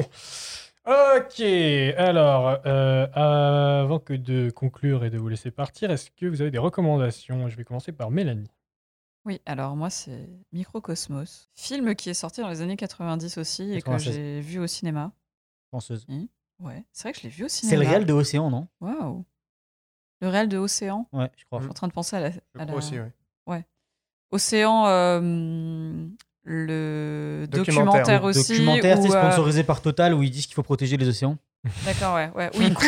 c'est pas celui où il coupe les ailes de requin Si, et à la toute fin on voit le. Ok, c'était un vrai trauma ce doc pareil, aussi. C'était Ouais. fantastique. Mais euh, oui, Microcosmos. Parce que c'est parce que- aphrodisiaque, tu comprends? Bah, ça rend le zizi dur, alors euh, on a le droit de tuer des animaux pour ça. D'accord, très bien. Cette info est erronée. Elle Je est confirme. érotique. Ah bon? Oui, je, je pense qu'on mérite pas de, de continuer sur cette planète juste pour ce genre de truc. Mais euh, oui, Microcosmos, parce que bah, parce qu'en fait, c'est beau. Euh, c'est incroyablement beau et que bah, moi, j'étais. Enfin, j'ai toujours été très très documentaire euh, tout au long de ma vie et moi tout ce qui est euh, animaux, insectes, etc., euh, éthologie et autres, euh, bah, foncez parce que c'est toujours très intéressant, je trouve, de voir les. Éthologie, qu'est-ce que ça veut dire? C'est euh, l'étude du comportement animal. Merci. Romain, Recommandation. Ben, pour le côté insecte, ouais, minuscule. C'était petit cocorico. Ah, c'est euh, trop mignon. Le film de 2014, le long chose, métrage. quelque chose comme ça. Il la y en a eu deux Mais c'est. Il y en a eu deux. Oui, il y en a eu deux. Ils sont, ouais. ils sont géniaux, c'est super sympa. Et après, juste sur un point personnel, c'est plus Vox Machina euh, saison 2, euh, pour ceux qui connaissent. Euh, Allez-y, c'est quand même bien foutu. Ok. Robin? Moi, c'est très intellectuel. Les fourmis de Bernard Werber. Tout à fait. T'as tapé les fourmis sur Google, à vous. Ah non, c'est un bouquin qui m'a suivi puisque mon frère le lisait beaucoup, m'en parlait beaucoup. Et c'était vraiment. Euh... Par contre, il y a les fourmis 1, les fourmis 2, mais Bernard Werber en général, Mm. go. Euh, J'étais un connard, j'ai détesté ce livre. Ah ouais, mais Ah ouais, c'est possible, voilà. hein, complètement. Mais euh, je, je sais pas, ça m'a. Tout le monde m'a dit c'est incroyable et tout. J'ai lu, je fais. Vraiment pas. C'est- non, mais non, c'est mais- pas du tout mon truc. Et Werber, ouais, ça peut être c'est ça aussi. hein, c'est- Euh, J'ai pas lu d'autres choses de lui. J'ai juste lu le premier livre des fourmis et j'ai arrêté euh, genre à trois quarts et j'ai fait bon, c'est vraiment pas mon truc. Euh, moi, je vais vous recommander le voyage extraordinaire. C'était ça? Le voyage Non, le fantastique. fantastique, putain. Ouais, j'ai passé trois heures à chercher le nom et en fait, euh, j'avais pas. Le voyage, voyage fantastique, euh, film de Prenez tous les 1900. synonymes. Et qui fait tous les mots. 66 parce qu'on parlait de l'infiniment petit, etc. Et donc en fait c'est euh, une équipe de scientifiques qui est miniaturisée, qui vont dans le corps d'un autre scientifique pour le sauver d'un œdème au cerveau. Et euh, mais c'est a- c'est assez incroyable les décors qu'ils ont imaginés en fait de l'intérieur d'un corps et les aventures qui leur arrivent où ils sont attaqués par des globules blancs. Très Jules Verne quand même comme. C'est comme- complètement Ouais, Jules Verne. ouais, C'est complètement. Jules Verne. Et mais euh, 1966, euh, les effets spéciaux Respect. sont assez ouf. Les scènes sont vraiment ouf. Et puis c'est c'est ces films de l'époque, euh, c'est très grandiloquent avec des acteurs de ouf. Enfin c'est à voir. À Américain. Je crois que c'est un film américain. Oui. Oui, l'Amérique. Ça va. C'est en pleine guerre froide. En plus, il y a tout un contexte de guerre froide autour. Enfin, voilà. Euh, Les globules rouges. les euh, deux prochains films, on va les tirer au sort. Donc c'est Mélanie et Romain qui vont jeter le dé de la destinée. Ah. On a Ah, donc, non. on a donc six films et euh, C'est parti, on- let's go. Ils vont choisir deux. Et ben Akira, c'est le Yes 1, le 1 et Ah, Romain merci. donc qui va tirer. euh, Ah bah non, c'est bon, c'est fini, c'est Akira. bon. Ouais, mais il y en a un deuxième. Il y a Non, que on ça. Akira, fin de podcast. C'est le final. C'est le final. 12 FPS saison 3, ça C'est finit.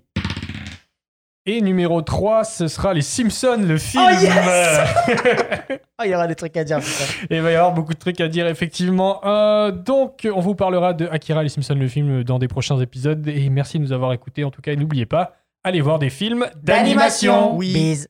Bisous.